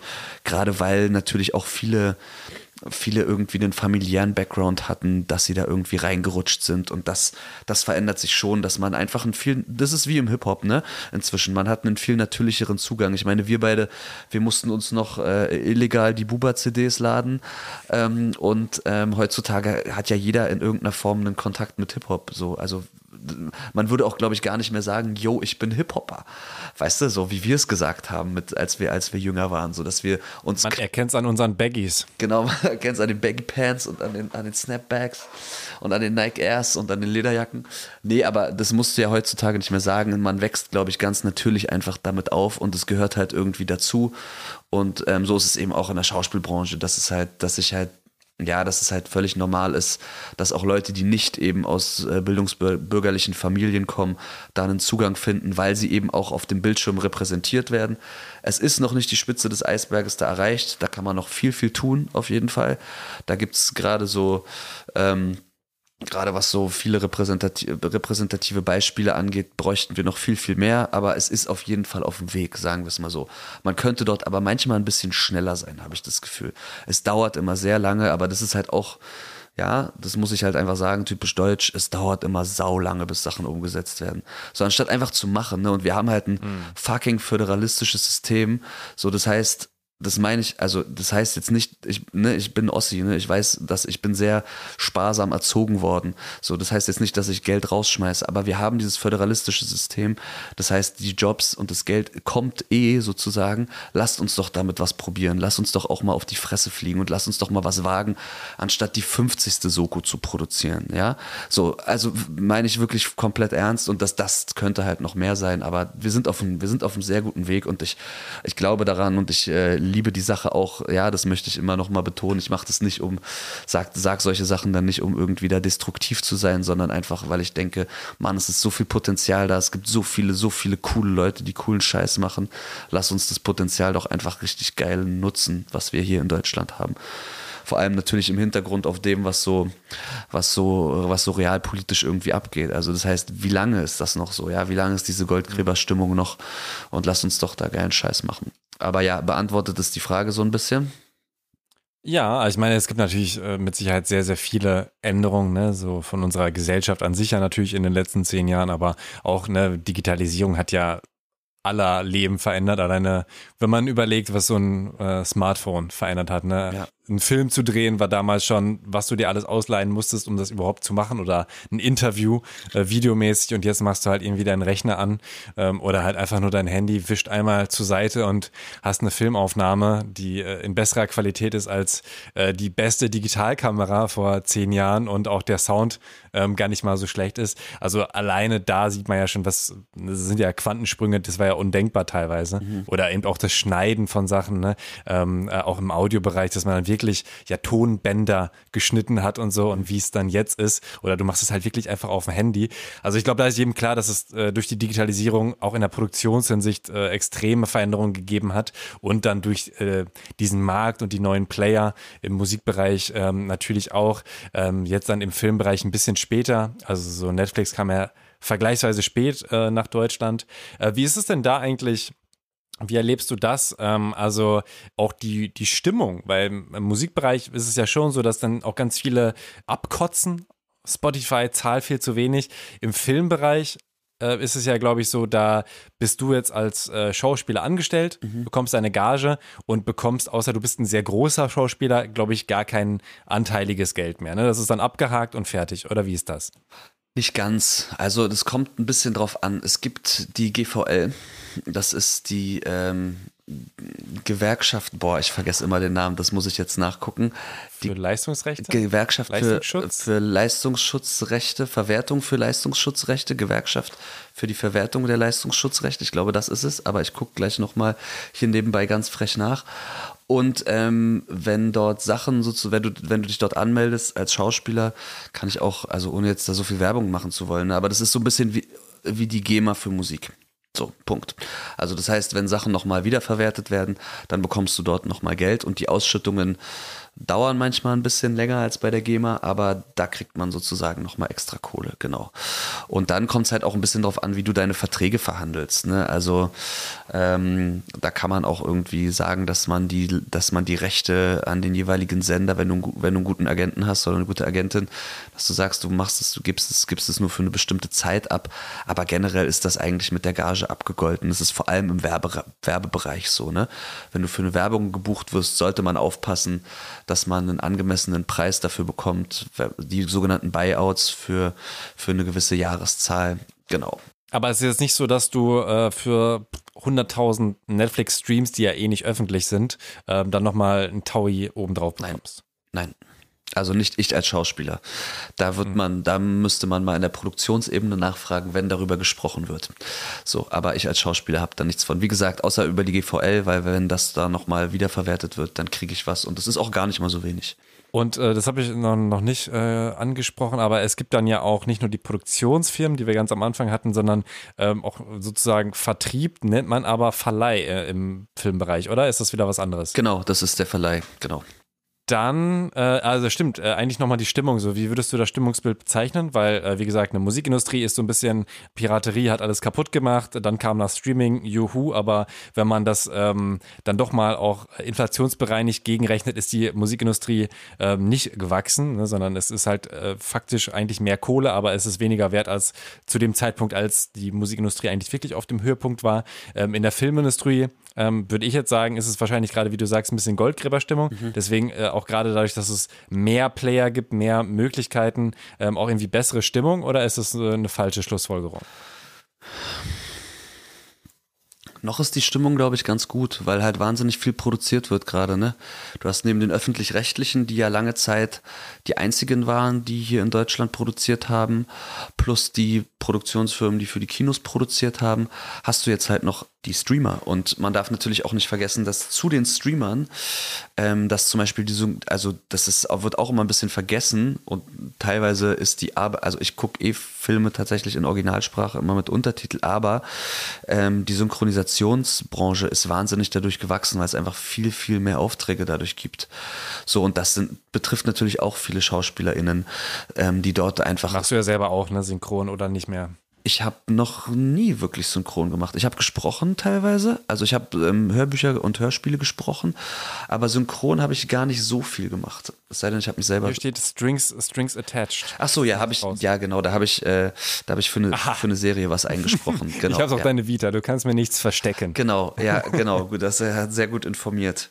Ähm, genau, also das heißt, es ist eigentlich noch eine Goldgräberstimmung und ich habe auch nicht das, also ich habe, da gibt es sicher 100 Leute, die jetzt sagen, ja, also ich würde, ich würde mir wünschen, es ist mir, es ist mir gerade zu viel, ähnlich wie im Musikbereich, ne? Dadurch, dass, Hm. also das ist Vor- und Nachteil, dass dadurch, dass es dieses DIY-Spirit gibt, gibt es halt viele Leute, die irgendwie machen. Und das finde ich auch an sich saugut und finde ich auch richtig, dass das so ist. Es ist für mich auch als Fan und Konsument, sowohl im Musikbereich als auch im, im Film- und Fernsehbereich, ich weiß gar nicht mehr, wo und was und wie. Und ich, meine Watchlists sind so lang und meine Streaminglisten auch. Also ich komme gar nicht hinterher, das alles zu gucken. Und das ist irgendwie, ich würde mir dann wieder so ein bisschen mehr eine Exklusivität bei gewissen Sachen wünschen, was Kanye ja jetzt auch probiert teilweise. Ähm, Was genau macht er? ich glaube, der hat, der, der will doch, der, seine, seine Songs sind doch irgendwie runter auf Spotify und der macht es nur über eine bestimmte Plattform. Bringt er irgendwie seine, will er seine Sachen jetzt rausbringen? Ja, so das habe ich mit. Ich bin kein großer Kanye-Hörer, aber ich bekomme auch mit, dass so ein paar Untergrund-Rapper aus Berlin, die fangen auch wieder an, so mehr über, über alternativere Wege zu gehen und ihre Sachen nicht auf Spotify hochzuladen, so, sondern ja, dass man halt nach den Sachen wirklich dickt, ne? Das ähm, kann ich gut verstehen, weil das gibt dem halt einen Wert und ähm, ich merke zum Beispiel auch für mich, ich bin da wirklich auch der, der 0815-Konsument, was, was Musik angeht. Ähm, dass ich, wenn, ich, wenn mir eine Platte gefällt, dann hole ich mir das halt auf Platte, weil es einfach langlebiger ist. So wie ich das früher letztendlich auch mit CDs gemacht habe, die ich auch immer noch habe, die Sammlung. Ähm, einfach damit man halt irgendwie, damit es einen Wert hat, weil Streamings, die sind halt da und sind auf dem Handy und sind auch wieder weg. Und ähnlich verhält es sich auch bei, bei Film- und Fernsehsachen, auch wenn der DVD-Player wirklich lange bei mir nicht mehr gelaufen ist. Aber wenn ich irgendwie einen Künstler oder einen Regisseur toll finde, ich sehe hier gerade, hier steht eine, eine, eine Aki Karusmeki Box ähm, oder Poirot Collection mit äh, von, von Agatha Christie oder da, also ne, so, dann hole ich mir die Sachen auch schon auf DVD. So, ähm, einfach um, um dem irgendwie einen Wert zu geben. Das ist natürlich auch, kann man darüber sprechen, ob das das Materielle, ob es das auffängt. Aber dieses Exklusivere würde ich mir dann doch ein bisschen mehr wünschen. Da finde ich, hat die Musik einfach den Vorteil durch die Platte. Ne? Und wenn jetzt ein Künstler einfach seine paar Platten rausbringt und danach ist Schluss, dann hast du sowas halt einfach was Exklusiveres. Und das würde ich mir auch ein bisschen mehr wünschen. Und ich würde mir ein bisschen mehr wünschen, dass auch bei den Produktionen etwas mehr Wert auf Qualität anstatt auf Quantität gelegt wird. Also lieber, ich bin, aber da komme ich aus der Künstlerrichtung, ne? Da komme ich gar nicht aus der, aus der, aus der Markt, äh, Marketingrichtung oder beziehungsweise aus der, aus der Produktions- und wirtschaftlichen Richtung. Ich sag halt, ey, lieber was machen, was wirklich geil ist und was bleibt, als irgendwie eins nach dem anderen, eins nach dem anderen. Aber es ist wahrscheinlich auch gerade die Zeit und es wird auch vielleicht wieder eine andere Zeit kommen, wo das, wo das irgendwie wichtiger wird. Ich glaube es aber tatsächlich irgendwie irgendwie nicht. Es wird, glaube ich, weiter rausgeballert.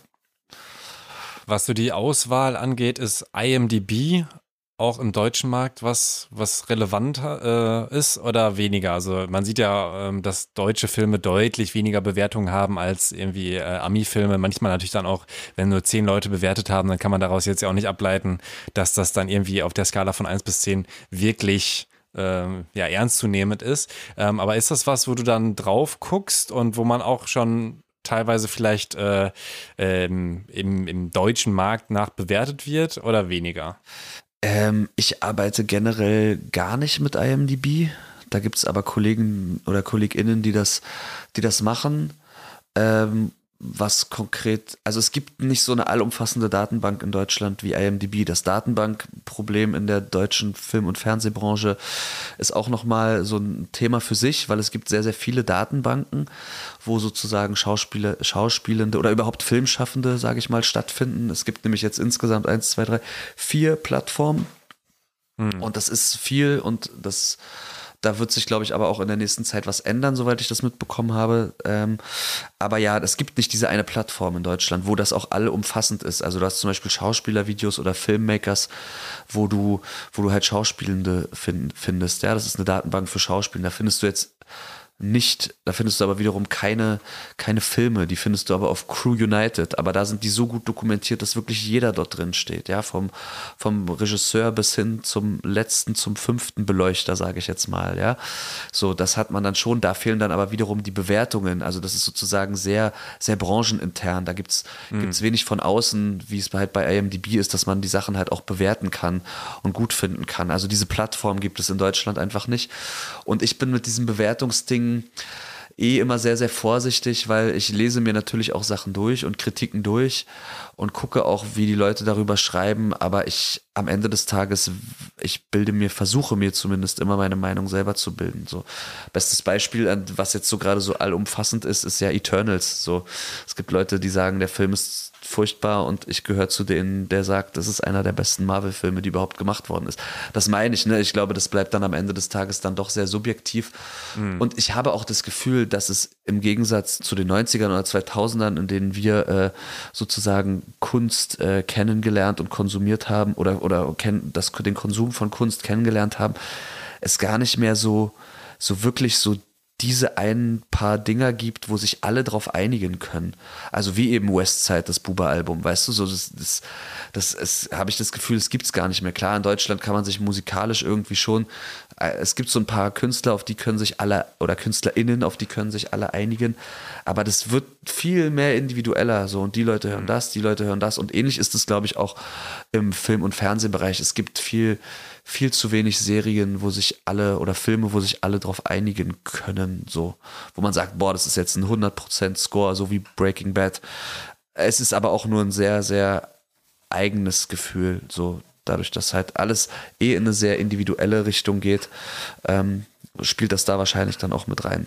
Okay, aber du hast jetzt noch nicht beobachtet, dass jemand sagt, oh scheiße, äh, unser Film, unsere Serie hat jetzt eine 5,9 bei IMDb. Also so eine Relevanz hat es jetzt nicht, dass irgendjemand darüber reden würde. In Deutschland gar nicht. Ich glaube, in Deutschland okay. orientiert man sich gar nicht an IMDb gefühlt. Also man guckt vielleicht okay. mal rein, aber es ist so, ja. Ah. Bevor wir auf die Wie werde ich Schauspieler-Geschichte nochmal kommen, äh, du schreibst jetzt auch Drehbücher, richtig? Ja, das wäre jetzt ein bisschen zu viel gesagt, ja. Also ich habe letztes Jahr ähm, das ähm, was geschrieben für eine Serie, eben für diese Serie Strings Attached da habe ich ähm, ein Drehbuch für geschrieben und habe auch Regie geführt und das wird auch in irgendeiner Form dieses Jahr, hoffentlich 2022, noch das Licht der Welt erblicken. Ich bin gerade hier exklusive Info sozusagen mit einem Kumpel dabei. Wir haben jetzt drei Pitches geschrieben für drei Geschichten, die wir irgendwie versuchen wollen, mal unter die Leute zu bekommen. Also Schreiben interessiert mich schon. Ich würde mich jetzt aber nicht als Drehbuchautor ähm, also nur weil ich es mal gemacht weil ich es mal gemacht habe, bin ich es nicht gleich. Ne? So, ich interessiere mich fürs Schreiben und wenn es irgendwie klappen sollte, dass man da mal was hier oder da was äh, unterbringt, voll gerne, aber ich würde jetzt nicht rausgehen und in mein Insta-Profil schreiben, Hashtag Drehbuchautor. was ist denn dein Ziel? Also jetzt gerade auch gerade natürlich beruflich, aber ähm, würdest du am liebsten 100 pro äh, Schauspieler sein ohne, ohne den Rest oder äh, hättest du ganz gerne so 50-50 äh, oder ist irgendwann sogar Ziel, ich bin eigentlich drauf und dran, Regisseur zu werden und äh, vielleicht nur noch 10 Prozent äh, zu Schauspielern? Das ist immer schwierig mit solchen Zielen, weil die sich permanent irgendwie ändern und sich der Lebenssituation auch anpassen. Ich glaube, so aus der, so aus, aus der Hüfte herausgeschossen, würde ich natürlich ähm, gerne noch mehr drehen und mehr coole Projekte machen, was das angeht. Aber ich will die anderen Sachen auch nicht missen müssen. Ne? Also ich mache das schon. Ich habe hab einen sehr guten Freund, der, äh, liebe Grüße an der Stelle, der, der Rick, der Rick Okon, der, ähm, wir sind hier durch, äh, durch Köln gelaufen und da habe ich zu ihm gesagt, ich so, Mann, das ist so cool, du drehst irgendwie die ganze Zeit und ein Projekt nach dem anderen und so und da bin ich richtig neidisch auf dich. Und da meinte er zu mir, ja, und ich bin, ich bin neidisch auf dich, weil du so viele unterschiedliche Sachen machst. Und da ist mir das irgendwie bewusst, bewusst geworden, dass das schon irgendwie ein, ähm, ja, einen, einen auf der Habenseite ist, dass man, dass man irgendwie viel wechseln kann und dadurch, dass ich irgendwie ja immer noch Mucke mache, dass ich viele soziale Projekte auch mache, dass ich schreibe und dass ich spiele, kann ich immer ab dem Moment, wo ich ein bisschen abgefuckt von dem einen bin, dann auf eine andere Sache wieder gehen. Und vor allem auch, wenn ich, ich bin nicht darauf angewiesen, bestimmte Sachen, das ist, glaube ich, der größte Luxus überhaupt, ich bin nicht darauf angewiesen, bestimmte Sachen zu machen, sondern ich kann mir das schon bis zu einem gewissen Punkt aussuchen. Ich würde natürlich gerne mehr drehen wollen und es ähm, sind aber auch immer Sachen, wo ich sage, ich gucke genau, was ich mache, einfach worauf ich Bock habe oder ob es auch wirklich was, ob es mir was, ob es mir was bringt, ja, weil am Ende des Tages ist die, die schauspielerische Seite an mir definitiv zu einem größten Teil ähm, äh, um, ums Ego zu befriedigen. Ne? Und da will ich natürlich einfach Sachen machen, die mir Spaß machen und die cool sind. Da will ich eigentlich keine Kompromisse machen am Ende des Tages und mit den Sachen, die ich mache, rausgehen können und sagen können, das ist nice, was ich da gemacht habe. Also dahinter stehen, dahinter, dahinter zu stehen. Und deshalb setze ich mir insofern keine Ziele, um auf deine Frage zurückzukommen. Ich gucke so ein bisschen, was von diesen ganzen Sachen, die ich halt mache, irgendwie wächst und was weniger wird und in welche Richtung es mich treibt, weil ich habe auch gelernt über die Zeit, dass sich tatsächlich alle meine Träume verwirklicht haben. So, ich kann halt einfach von fucking Kunst leben. So, was für ein Glück das ist. Was für ein absolutes Privileg das ist, ja. So, ich muss nicht mehr wie früher auf die Baustelle gehen oder so oder irgendwelche shitty Jobs machen, sondern ich kann wirklich Kunst machen und kann davon leben und das ist ein unfassbares Privileg und so soll es einfach, wenn es äh, nach mir geht, bleiben und wenn sich das eine oder andere intensiviert, auch weil, weil vielleicht die weltliche Situation, die, die, die, die, die, ja, die, die weltpolitische Situation das braucht und ich dann mehr soziale Arbeit mache, dann ist es halt so. Und dann ähm, gehe ich dann irgendwie ein paar Jahre mehr in die Richtung. Oder wenn ich jetzt nach Berlin ziehen sollte und ich wieder anfange zu irgendwelchen Cyphers zu rennen und dann doch wieder doch noch mal einen zweiten Rapper-Frühling erlebe, ja, dann meinetwegen bin ich auch dafür offen. Oder wenn jemand zu mir kommt und sagt, ey, weißt du was, du sagst doch immer, dass äh, deutsche Produktionen so doof sind, willst du uns nicht künstlerisch irgendwie betreuen und uns beraten, wie wir das irgendwie cool und authentisch umsetzen? Weil das fehlt zum Beispiel ganz viel in Deutschland, um nochmal einen kleinen Schlenker zu machen. Und das könnte ich mir auch zum Beispiel gut, zutrau gut zutrauen, so gerade was die, was viele Serien angeht, so dass man Leute hat, die, also ich glaube nicht, dass du unbedingt, sage ich mal, ein Fußballhooligan gewesen sein musst, um den Fußballhooligan zu spielen, ja. Aber ich glaube, es geht darum, dass du Leute in dem kreativen Team hast, die definitiv wissen, wovon sie quatschen.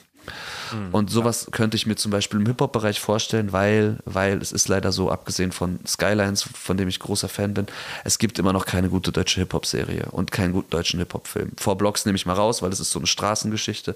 Aber außer Skylines gibt es das noch nicht. Auch die Sachen, die kürzlich rausgekommen sind.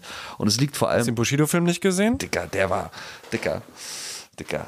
Das war, der war auf jeden Fall, der war, der war wild, der war wild. Ich kann mich noch erinnern an die Szene, wo K1 da zu ihm gekommen ist äh, bei der Autogrammstunde und gesagt hat, eigentlich bin ich der Coolste hier im Raum. Es gibt nur einen, der cooler ist als ich und das bist du. Und das war so ein, das war das ist der cringeste Moment in diesem Film, der ist mir bis heute so krass im Kopf geblieben. und ich weiß noch, ich war mit, liebe Grüße an der Stelle, mit Liquid und noch ein, zwei anderen Kumpels damals im Kino und wir haben uns totgelacht. Wir haben uns in diesem Film so totgelacht und die Leute haben uns böse angeguckt, weil da waren halt Leute, die, die, die wollten, die wollten das fühlen, die Scheiße, ne? Mhm. Ja, nee, und genau, sowas könnte ich mir auch vorstellen, ja, dass irgendwie jemand zu mir sagt, hey, so in beratender Funktion oder so, ähm, irgendwie für, für Hip-Hop-Filmprojekte, äh, die ja hoffentlich mehr werden in den nächsten Jahren oder Fernsehprojekte. Sowas könnte ich mir auch vorstellen. Das heißt, ähm, ich gucke ein bisschen, was, was, äh, was so kommt und ähm, versuche da immer aufmerksam und offen für zu sein. Und ich versuche vor allem, nicht mehr so wie früher so sehr zu verkrampfen, weil klar kann man mhm. irgendwie Sachen wollen und zu sehr wollen und auch dafür kämpfen ist definitiv gut, aber man kann auch irgendwie ein bisschen darauf klatschen bleiben und dann zu ver verkrampfen und dabei die Offenheit verlieren. Und das ist mir auch in den letzten Jahren oft passiert und das versuche ich, da versuche ich eigentlich gegenzusteuern. Ähm, insofern, als das ähm, ja einfach, damit ich offen, offen bleibe für das, was in der Welt passiert und am Ende des Tages bei all dem, was man so macht und dass es auch Spaß macht, ist es am Ende des Tages auch nur in Anführungszeichen ein Beruf und die Welt und das Leben ist viel, viel größer und viel komplexer als, als das, was man da so macht. Ja. Wo hast du denn gemerkt, dass du verkrampft ähm, bist und wie hat sich das dann geäußert? Ich habe 25 Mal an Schauspielschulen vorgesprochen. So. Okay. Ja, ehrgeizig würde ich es nennen. Ja, das ist immer ein schmaler Grad zwischen ehrgeizig und verkrampft sein. Hm. Ab einem gewissen Punkt vergisst du halt, warum du das angefangen hast. Nämlich wegen dem Spaß an der Sache. Und wenn du das vergisst, dann denkst du halt, ja, aber warum? Ich bin doch gut, ich muss doch. Ich, also ich bin, man spricht vor an Schauspielschulen und dann gibt es so mehrere Runden, so die erste Runde, die zweite Runde, die dritte Runde. Es bewerben sich Anna Ernst Busch, ich glaube inzwischen immer noch um die 1000 Leute, am Ende werden, glaube ich, 20 genommen. Und pro Runde werden halt die Leute ausgesiebt. Jetzt nehme ich dir deine Fragen vorweg, ne? Wie man Schauspieler ja, ist wird. super. Ähm, ja, wäre wär genau das. Also es ist ein fließender Übergang, sehr gut. Und ähm, und ich bin ganz oft bei meinen ersten Vorsprechen irgendwie bis in die letzte Runde oder die letzten 10 oder 20 gekommen und wurde dann ganz oft nie genommen und habe mich immer gefragt, woran das liegt. Und ich habe doch gedacht, ey, warum?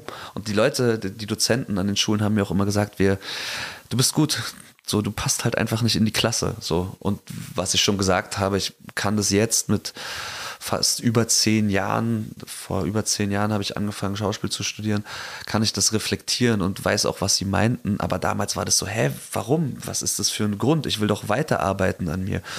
Und wenn du dann aber keinen Grund geliefert bekommst, dann suchst du dir den selber den Grund. Und du bist halt verunsichert auch, ne? Also genau. du kannst ja tausend Gründe suchen, die vielleicht alle falsch sind. Was war denn der wahre Grund? Also kannst du reflektiert sagen, äh, warum hast du nicht reingepasst? Ich war, äh, also das hört sich voll merkwürdig an, ne, wenn man das jetzt so, wenn man das sagt, aber es war vor wirklich 10, 12 Jahren noch anders. Ich war ein Alien für die. Ich bin da hingekommen und habe Haftbefehl gerappt als Lied. So während andere irgendwelche Schauspielerlieder von Bertolt Brecht gesungen haben, habe ich Haftbefehl gerappt. Ich hatte immer schon aufgrund, ähm, aufgrund meiner persönlichen Geschichte eine wahnsinnige Wut, Wut im Spiel. Also und wahnsinnige Kraft. Und äh, das hat, glaube ich, wenn man eine Klasse besetzt mit Leuten, die sehr, sehr fein sind, was ich auch sein kann, aber was ich damals noch nicht, was mir damals noch nicht so bewusst war, dann überlegst du dir, ob du so einen so einen Berliner Rapper Atzen äh, dir ranholst, der mit Haftbefehlzitaten um sich schmeißt und eine wahnsinnige Wut irgendwie mit sich bringt. Also ich war einfach nicht, ich kam nicht aus einer typischen Schauspielfamilie und habe halt nicht mit Brecht-Zitaten um mich geworfen, sondern mit Haftbefehlzitaten. Und das war, glaube ich, für viele damals ähm, einfach noch ein bisschen alienmäßig war ich da, war ich da unterwegs. Und das wäre auch okay gewesen, weil hätte ich einfach, hat ja dann auch ein Jahr später funktioniert, ne? Also auf einer Schule. Und genau die haben das dann. Auch mit Haftbefehltext? Ähm, ich weiß es gar nicht mehr. Ich weiß es gar nicht mehr, aber ich habe auf jeden Fall immer gerappt bei den Vorsprechen, definitiv. Ob es dann immer Haftbefehl war, ich war ja da auch flexibel. So, ich hatte ja viele, ich hatte ja ein Repertoire. Bist dann doch mit den Beginnern genommen worden? Nee, auf gar keinen Fall. auf gar keinen Fall. Äh, ich glaube, es war dann was Eigenes oder so. Okay. Ja, genau. Äh, genau, das wäre jetzt ja auch das Thema, ne? Wie werde ich Schauspieler? Ähm, also entweder über Theaterschule mhm oder einfach ins kalte Wasser oder gibt es noch andere Möglichkeiten? Die Wege sind wirklich, wirklich, wirklich divers. Der klassische Weg läuft natürlich über eine Schauspielschule. Ähm, ob es nun eine staatliche Hochschule oder eine staatliche Ersatzschule oder eine private Schule ist, da muss man ein bisschen gucken. Ich finde dieses Stigma von privaten und staatlichen Schauspielschulen nach wie vor ein bisschen schwierig, dass die einen besser und die anderen schlechter sind. Man muss dazu sagen, dass die staatlichen Schulen halt für das staatlich subventionierte Theatersystem ausbilden, was jetzt auch nicht das Gelbe vom Ei ist, sage ich jetzt mal. Also auch rein von den Arbeitsbedingungen her gibt es da viel, was es zu reformieren gibt. Ich glaube, man sollte, wenn das jetzt junge Leute hören, die sich überlegen, Schauspieler zu werden, Schauspielerinnen zu werden, sollte man wirklich gucken, ob man mit den Leuten, wenn man dort vorspricht, egal ob auf einer privaten oder einer staatlichen Schule, ob man mit denen matcht, ob man sich da wohlfühlt. Ich glaube, das sollte das Kriterium Nummer eins sein. Wenn man merkt, das funktioniert nicht, also das merken die auch, die sind da auch meistens sensibel. Bei einer privaten muss man da ein bisschen mehr drauf achten, weil das natürlich auch darum geht, dass diese Schule Geld verdienen muss oder will. Aber ansonsten, ähm, ja, sollte man darauf, glaube ich, einfach achten, dass man, dass man da irgendwie ein bisschen connected mit den Leuten und dass man da auf einer Wellenlinie ist. Ansonsten gibt es halt die Geschichten, dass du halt, also ich weiß, Edin Hasanovic, den ich sehr schätze, hat zum Beispiel so eine Geschichte, der wurde auf der Ju, auf der Jugendmesse damals von, von jemandem angesprochen, ob er nicht zum Casting kommen will, als kleiner Junge. Und da gibt es so einige, die diese Geschichten auch erzählen. Ich glaube, das wird immer weniger und das geht eher dann in eine Richtung, dass man irgendwie aufgrund dessen, was man macht, künstlerisch, sei es nun als YouTuber oder sei es als Influencer, Rapper, was auch immer man an, an, an Kunst macht, Sportler, ja, ich habe für mein Regiedebüt auch einen Sportler gecastet, ähm, dass der einfach oder diejenige einfach passt und dann kommt man, rutscht man sozusagen darüber rein. Man kann auch gucken, dass man jemanden, der in, wenn man einen Schauspieler mag oder eine Schauspielerin mag, dass man die einfach mal anschreibt oder es versucht. Das ist ja heutzutage möglich durch die sozialen Medien oder übers Management und meistens sind die KollegInnen auch so nett und antworten darauf, ähm,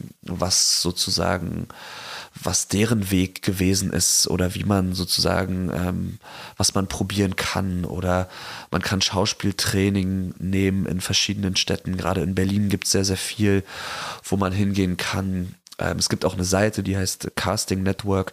Da gibt es so eine allumfassende umfassende Liste äh, an Schauspielschulen oder an Schauspieltraining innerhalb einer jeweiligen Stadt. Also die Wege dorthin, lange Rede, kurzer Sinn, die Wege dorthin sind wirklich sehr, sehr individuell und ähm, jeder kann zum Erfolg führen. Also egal, ob du über eine staatliche, krasse Hochschule wie die Ernst Busch gehst oder halt über die U-Messe gecastet wirst wie Edin Hasanovic. Ähm, das kann alles funktionieren. So, ähm, ich glaube, man sollte sich früh genug darüber Gedanken machen und das kann sich auch immer wieder ändern, was man in dieser Branche will und was, warum man es vor allem macht. Wirklich sich immer wieder die Frage stellen, warum macht man es? Weil das sagen dir 100 Leute, aber wenn du es wegen den Klicks oder wegen dem roten Teppich oder wegen den Interviews machst, dann lass es sein dann wirst du nicht lange überleben und du wirst nicht glücklich. So, das hat auch nichts damit zu tun, wie der Beruf wirklich ist. Also das ist wirklich komplette bis zu einem gewissen Punkt Aufopferung für diesen Beruf und es kann sehr schön sein, es kann auch sehr schmerzhaft sein und deshalb sollte man sich das überlegen und ja, also einfach sich mit Leuten unterhalten, die in der Branche sind und ähm, gucken, dass man da seinen eigenen Weg findet und vor allem, aber ich glaube, die zumindest gefühlt ist es immer so, ich unterrichte auch ab und zu hier an der Kinder- und Jugendschauspielschule in Köln. Die Awareness hat die Jugend heutzutage viel, viel mehr, als zumindest ich sie in meiner Bubble hatte, dass man sich auch die Zeit dafür nimmt und dass man auch sagt, ey, ich kann auch jetzt mal ein Jahr irgendwie jobben und vorsprechen gehen und bin nicht gleich der oder die Versagerin, weil ich mal ein Jahr lang nicht arbeite oder nicht studiere oder was auch immer mache, sondern einfach mal darauf höre, was will ich vom Leben. Ich will mir die Zeit nehmen und will selber für mich herausfinden, was der richtige Weg ist. So, ich glaube, dass äh, die Awareness sollte man, sollte man, äh, sollte man äh, oder sollte, ja, doch sollte man sich äh, bewahren, wenn man sie hat oder versuchen zu lernen. Die Geduld geduldig du sein musst, junger Padawan. Ja. Und äh, wenn ich jetzt äh, super gut äh, schauspielen kann, weil ich jetzt äh, zur Schule gegangen bin und so weiter, ähm, dann sind die nächsten Schritte, dass ich mir am besten eine Agentur suche und dann äh, jemand mir noch ein bisschen hilft, Jobs zu bekommen und dann auch gleichzeitig selbst äh, gucke, wo sind Castings oder übernimmt das eigentlich dann schon wirklich meine Agentur und ich warte einfach nur darauf, dass sie Bescheid sagt und in der Zeit gucke ich halt, wie ich äh, irgendwie noch andere Sachen mache, die mir helfen könnten, einen Job zu bekommen, wie zum Beispiel tatsächlich TikTok-Star zu werden oder Insta, Insta-Aufbau ähm, oder wie läuft das dann so ab? Du hast es tatsächlich gerade schon ganz gut zusammengefasst. Ähm, also wenn wir nur vom Film- und Fernsehbereich sprechen, dann ist es, glaube ich, immer ganz sinnvoll, eine Agentur zu haben aber auch da von meiner Seite aus lieber gar keine Agentur als eine schlechte Agentur. Also auch wirklich gucken, dass die dir Agentur hilft und äh, nicht unbedingt du eine Karteileiche wirst in der Agentur. Und ich glaube, das Wichtigste ist dann auch wenn man sehr, sehr gut schauspielern kann, wie du es gerade gesagt hast, dass man nie fertig ist in diesem Beruf. Das heißt, man sollte immer schauen, dass es möglich ist, ähm, sich weiterzubilden bei Coachings oder bei Weiterbildungsmöglichkeiten. Und das muss ja auch nicht mal immer in dem schauspielerischen Kontext sein. Ne? Also du kannst auch dann nebenbei noch irgendwie was anderes arbeiten oder eine andere Ausbildung oder Weiterbildung machen, wenn du darauf Lust hast, ein Instrument lernen, äh, Gebärdensprache lernen. Also ich glaube, so dieses stetige Lernen, Jahren, dieser stetige, dieses stetige, äh, also es gibt diesen Satz von Max Reinhardt, äh, äh, der immer so ein bisschen abgedroschen benutzt wird. Die Schauspieler haben ihre Kindheit in die Tasche gesteckt. Ähm, und ich glaube, was daran so ein bisschen wahr ist, dass halt Kinder ähm, sehr wissbegierig sind. Und ich glaube, das sollte man nicht verlieren als Schauspieler, egal in welchem Stadium man ist, sondern dass es immer irgendwie was gibt, was man, was man lernen kann und was einem auch dann letztendlich für den Beruf hilft. Genau. Aber ansonsten, ja, Agentur suchen ist auf jeden Fall gut. Eine gute Agentur suchen und gucken, wo man sich weiterbilden kann. Ja, das würde es, glaube ich, äh, gut zusammenfassen. Okay, dann bin ich schon im, im Game drin quasi. Ist ja gar nicht so kompliziert. Und du hast jetzt auch ähm, heute sogar abgesagt, äh, Klavierunterricht, das spielt dann wahrscheinlich in beides rein, ne? Sowohl, dass du dann irgendwann mal einen Pianisten spielen kannst, als auch, dass du es für deine eigene Mucke weiter nutzen kannst. Ja, tatsächlich schon, aber der Ursprung war eigentlich, dass ich so gemerkt habe, dass ich fast alle meine Hobbys irgendwie zum Beruf gemacht habe. So Schauspiel, Mucke ja irgendwie auch bis zu einem gewissen Punkt. Schreiben tue ich ja auch noch nebenbei. Und ich brauchte irgendwie mal wieder was zwischendurch, wo ich, wo es nicht darum geht, dass ich damit, dass ich das wieder direkt zum Beruf mache, sondern dass ich es einfach mache, also wirklich was mache, was, was mir Spaß macht. Und ich wollte schon ewig ein Instrument lernen und Anfang des Jahres, viele KollegInnen werden das wissen, da passiert noch nicht so viel. So, die Filmbranche schläft so ein bisschen zu Neujahr und geht dann so meistens Ende Februar, man sagt immer so zur Berlinale dann irgendwie wieder wirklich los. Und da habe ich dann einfach angefangen, das zu machen und habe ähm, hab jemanden kontaktiert, der mir seitdem Klavierunterricht gibt. Und das klappt auch ganz gut. Jetzt die letzten Wochen, dadurch, dass ich auch äh, Corona hatte, habe ich das ein bisschen schleifen lassen und dass ich unterwegs war und einen Film gedreht habe. Aber ich äh, habe mir auf jeden Fall zu Hause auch dann direkt ein E-Piano gekauft und, ähm, und übe ganz fleißig und äh, ja, wenn es später mal benutzt wird, ich weiß jetzt nicht, ob man mich als Typ jetzt so sehr für einen Pianisten, Pianisten besetzen würde, aber ähm, ja, wenn es irgendwann mal hilft, ist es natürlich nice, aber ich mache es vor allem für mich, um irgendwas zu machen, wo ich den Kopf frei bekomme und wo ich nicht denke, ah, das könnte auch noch ein Arbeitsfeld sein. So, hm. genau. Ja, wir sind auch schon gut am Ende ähm, äh, unseres Interviews eigentlich. Ähm, wo kann man denn am meisten Geld verdienen? Also wenn ich jetzt sage, ich will im Filmbereich einfach Kohle machen. Ich habe schon mitbekommen, dass man für Drehbücher schon ganz ordentliche Summen, je nachdem, wer das irgendwie in Auftrag gibt, bekommt. Könnte ich mir vorstellen, sogar mehr als, äh, wenn ich dann jetzt als mehr oder weniger Laie, äh, oder was heißt Laie, aber nicht als so bekannter Schauspieler am Set dann eine Rolle drehe, oder? Gibt es da so einen Job, wo man sagt, also da hast du auf jeden Fall die besten Chancen, reich zu werden? Ich würde tatsächlich ab einem gewissen Punkt schon, ach, das ist, das ist schwierig. Boah, also liebe Grüße an die KollegInnen aus der Produktion, aber ich glaube schon, dass Produzent nach wie vor, das ist äh, im Schauspiel, im, im Bereich, im Film- und Fernsehbereich, wo man, glaube ich, viel verdienen kann. So, wenn man da gut, wenn man da gut äh, äh, ähm, wirtschaftlich denken kann, dann kann man da, glaube ich, schon einiges verdienen. Man kann auch auf die Fresse fallen, aber das ist da natürlich, wo das Risiko am höchsten ist, verdient man halt auch am meisten. Und bei Drehbüchern, ja, das stimmt bis zu einem gewissen Punkt. Man darf bei so einem Drehbuchprozess und natürlich auch bei einem Produktionsprozess. Man darf das nie so pauschal sehen, weil die Arbeit, die dahinter steckt, ist natürlich Wahnsinn für ein Drehbuch. Ne? Also man recherchiert ja im besten Fall man schreibt viel, man hat, also man hat eine wahnsinnig lange, man hat einen wahnsinnig langen Prozess, bis es dann letztendlich dazu kommt, dass dieses Drehbuch fertig abgegeben wird und man dafür auch sein Cashback bekommt. Ähm, das ist ein sehr, sehr langer Prozess und das darf man, glaube ich, bei dem, beim Filmemachen generell nicht vergessen. Ja, also wenn wir darüber reden, wer verdient am meisten Geld, dann sind diese Positionen bis zu einem gewissen Punkt auch, wenn man gut verhandelt, auch eigentlich wirklich meistens gerechtfertigt. Wie gesagt, als Produzent muss man gewieft sein, und wahrscheinlich marktwirt, äh, wirtschaftlich am, am, am klügsten denken auch so. Aber ansonsten so in den kreativen Prozessen, das hat schon auch alles ein bisschen seine Gründe. Also gerade auch als Schauspieler, ne, als ich dann den Leuten mal erzählt habe, was man so verdient an einem Drehtag, da, gesagt, da sind die aus allen Wolken gefallen. So, und dann habe ich aber gesagt, aber Leute, ihr wisst nicht, ich mache dafür Fotos für, mein, für, meine, für meine Kartei. Ich drehe Demoszenen, um mich überhaupt für Sachen zu bewerben. Ich habe so viele Tage im Jahr, wo ich unbezahlt vorm Computer sitze und CasterInnen oder ProduzentInnen anschreibe. Also das sind ja alles Sachen, die nicht bezahlt sind, ja. Und teilweise wird man ja auch, wenn man so für so eine Produktion angefragt wird, wird man ja auch muss man einen Optionszeitraum geben. Das heißt, du drehst vielleicht drei oder vier Tage, aber musst einen freien Optionszeitraum, äh, einen freien Optionszeitraum von fast ein oder zwei Monaten geben, wo du vielleicht nichts anderes annehmen kannst. Ne? Also man muss das immer so ein bisschen im Verhältnis sehen, dass ähm, ja, das sieht erstmal viel aus, aber ähm, ja, vielleicht habe ich davor ein halbes Jahr nicht gearbeitet, weißt du, und habe dann irgendwie fünf, sechs Drehtage, die mir irgendwie das nächste halbe Jahr retten. So. Am meisten verdienst du dann jetzt wahrscheinlich bei der Rolle im Tatort, richtig? Ähm, ich muss mal überlegen. Es ist inzwischen alles relativ angepasst. Also zwischen ARD und ZDF gibt es nochmal kleine Unterschiede, was die Gage angeht. Das habe ich auch für eine Streaming-Geschichte letztes Jahr noch gedreht.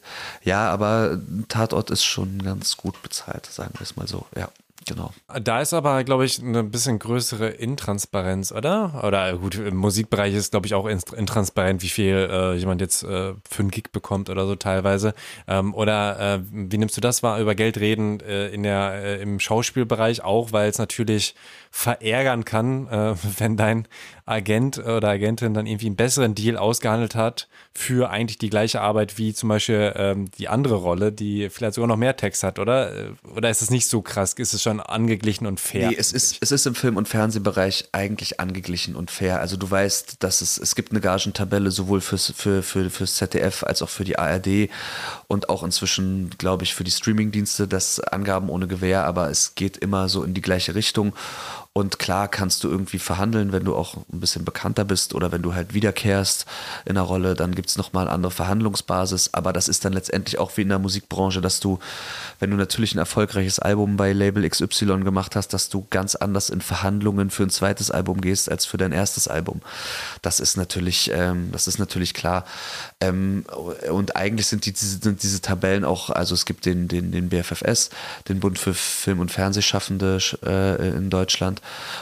Ähm, äh, und da kann man sich auch darüber informieren, kann man auch nachfragen, wenn man keine Agentur hat und wenn, wenn man irgendwie selber verhandeln muss, kann man dort irgendwie sagen, hey, wie ist denn das, wie viel kann, kann ich denn verlangen für einen Drehtag und so. Das ist eigentlich relativ eindeutig. Und wie gesagt, dann gibt es halt wieder die oberen 50, die natürlich ganz andere Preise abrufen können, aber ich sage mal, das kann man in der Musikbranche auch. Ne? Also natürlich wird ein, wird ein Elton John über ganz andere oder ein Eminem oder, oder wer auch immer Rammstein über ganz andere Beträge verhandeln als einen Berghahn. Mhm. Leider. Und äh, genau, im Theater würde ich tatsächlich dazu aufrufen, ähm, aus rein gewerkschaftlichen Gründen, dass SchauspielerInnen sich darüber austauschen sollten, was sie verdienen. Ähm, weil da wird das, da wird der Lohn immer noch extrem gedrückt und ähm, da sind aber auch gerade im Theater gibt es viel Umsturz gerade und ähm, da muss man über gerechtere Gagen reden, weil Schauspieler am Theater werden, Schauspielende am Theater werden extrem schlecht bezahlt. Und teilweise gibt es Leute, die dann viel, viel besser verdienen, eben weil sie irgendwie mit dem Intendanten oder mit der Schauspieldirektorin mitgekommen sind aus einem anderen Haus und sich schon über Jahre kennen und die sozusagen dann den, den Vitamin B-Bonus haben und dann mehr bezahlt bekommen als der Anfänger, der immer noch für eine Anfängergage arbeitet, das aber auch immer noch nach fünf Jahren, weil man sich natürlich nicht traut, nach einer Gehaltserhöhung zu fragen, weil man dann Angst hat, rausgeschmissen zu werden, weil diese Verträge auch sehr labil sind, ja, die, am Theater. Also da würde ich sozusagen wirklich auch aufrufen, darüber zu sprechen. Und in der Film- und Fernsehbranche ist es eigentlich relativ offen zugänglich, was wer so verdient, genau. Was wünschst du dir für die Filmindustrie? Mehr Mut. Was wünschst du dir für die Musikindustrie? Ich weiß, das gehört dazu, aber ein bisschen weniger Tamtam -Tam und ein bisschen mehr Musik. Und was wünschst du dir für dich? Ähm, Gesundheit. Vor allem Gesundheit. Alles andere kann, kann kommen oder kann nicht kommen. Aber Gesundheit ist unbezahlbar. Sehr gut, ja, das waren, glaube ich, die äh, kürzesten Wünsche bis jetzt, aber schön knackig ohne Tamtam. -Tam. Genau. Möchtest du noch was hinzufügen? Sonst wäre es das von meiner Seite schon.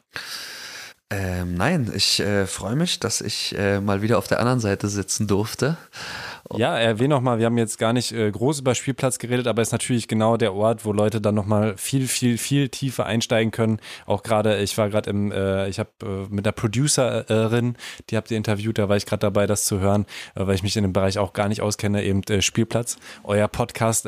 Kannst auch nochmal gerne, äh, erzähl nochmal, mit wem du das jetzt machst. Das Team ist ja auch gewachsen. Genau, wir sind Status äh, im Stand, Stand Mai 2022 zu, zu dritt mit den KollegInnen Franziska Benz und Cedric Sprick. Und wir machen den Schauspielpodcast in Deutschland wir bilden wirklich äh, den Querschnitt der Branche ab. Ne? Also letztendlich ein bisschen das, was du auch mit Thema Takt machst, was ich schon eingangs erwähnt habe. Wir versuchen alle Player der Branche, ob das nun Schauspielende sind, Produzenten, CasterInnen, Regisseure, PR-Berater, also wer auch immer in dieser Branche stattfindet, versuchen wir sozusagen eine Plattform zu geben, damit man diese Branche ein bisschen besser greifen kann und damit man sieht, ah, okay, es gibt nicht nur den Tatortkommissar und den arbeitslosen Schauspieler, der Hartz IV bezieht und äh, äh, kellnert, sondern es gibt ganz viele Leute, die irgendwie einen Weg gehen, der völlig, ähm, ja, der völlig, sag ich mal, äh, naja, was heißt, was ist schon normal, aber bodenständig und normal ist und die halt ihren Beruf seit Jahren schon machen und sehr konstant machen und immer wieder auch arbeiten und von denen man halt einfach nicht viel mitbekommt, weil sie A, nicht so viel Tamtam -Tam machen oder weil sie B, nicht in den sozialen Netzwerken so viel Tamtam -Tam machen oder sich bei bescheuerten politischen Aktionen anschließen.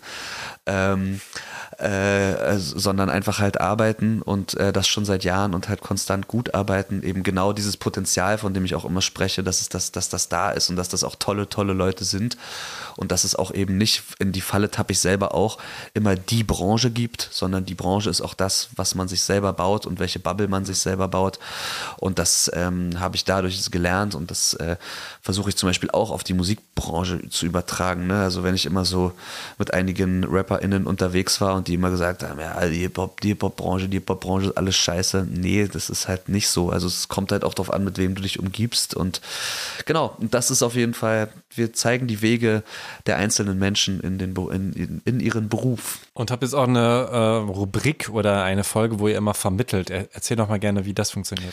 Genau, in Kooperation mit äh, Casting Network haben wir ähm, die, die Sonderreihe, also wir kommen dreimal im Monat. Wir machen zweimal im Monat diese Porträtfolgen, von denen ich gesprochen habe, immer jeden ersten und letzten Freitag im Monat. Ähm, und dann haben wir einmal im Monat am 15. eine Folge Spielplatz vermittelt und da sprechen wir über tagesaktuelle Themen, also und versuchen mit Betroffenen über diese Themen zu sprechen. Also zum Beispiel, wenn es um Diversity geht, wenn es um Machtmissbrauch geht, wenn es um ähm, ja, wir haben natürlich dann auch Sachen, die ein bisschen, bisschen praktischer sind, so wie die PKR, die Pensionskasse Rundfunk. Das ist sozusagen die Altersvorsorge für uns Schauspieler. Also da versuchen wir so zwischen sozialen großen Themen und rein praktischen Branchenthemen irgendwie zu vermitteln. Ja, sehr cool. Also ich werde mir da auf jeden Fall auch noch mehr Folgen reinziehen. Bin gespannt. Vielen Dank, dass du so viel Zeit hattest und sogar deine Stunde, deine Pianostunde abgesagt hast. Ja, ey, ich danke dir. Und ähm, ja, ey, viel, viel Erfolg und weiterhin mit, äh, mit Thema Takt und auch mit dem Walk This Way Podcast. Das finde ich äh, wirklich, wirklich, wirklich richtig, richtig cool, was ihr da macht. Ja, du wirst sogar erwähnt in der, oder wurdest, das ist ja schon, schon draußen in der Folge, äh, wo wir Tan interviewen. Ah, die ist noch, ist die schon draußen? Die kommt am Sonntag. Ah ja, cool. Oder kam am Sonntag dann. Kam, aber ja, kam, na klar, kam. Ach, lustig. Und ich freue mich dann auch wieder regelmäßig im Burgeramt zu crashen, wenn ich wieder back to the roots in Berlin bin. Deshalb liebe Grüße an Tan an der Stelle auch. Und an Patrick natürlich auch. An deinen Partner in Crime. Meinen Podcast mit Patrick Tiede findet ihr überall, wo es Podcasts gibt. Auf YouTube sogar mit Video. Sucht einfach nach Talk This Way. Sonntag kam das Interview mit Markus Steiger raus und ich lieb's. Weil ich für Talk This Way so viel Zeit investieren musste, habe ich leider lange keine Thematakt-Folge rausgebracht. Ich hoffe, ihr verzeiht und unterstützt mich weiterhin unter thematakt.de slash spenden. Folgt Thematakt und lasst eine Bewertung da. Das gilt auch für den Podcast von meinem Gast Johann Christoph Laubisch. Der heißt Spielplatz und nimmt euch mit in die Filmindustrie. Ich fand den kurzen Einblick schon super spannend und freue mich, wenn euch die Folge hier auch gefallen hat. Hört euch auch die anderen an. Mein Name ist Tobias Wilinski, vielen Dank fürs Zuhören und bis bald. Thema Takt, der Hip-Hop-Business-Podcast mit Tobias Wilinski.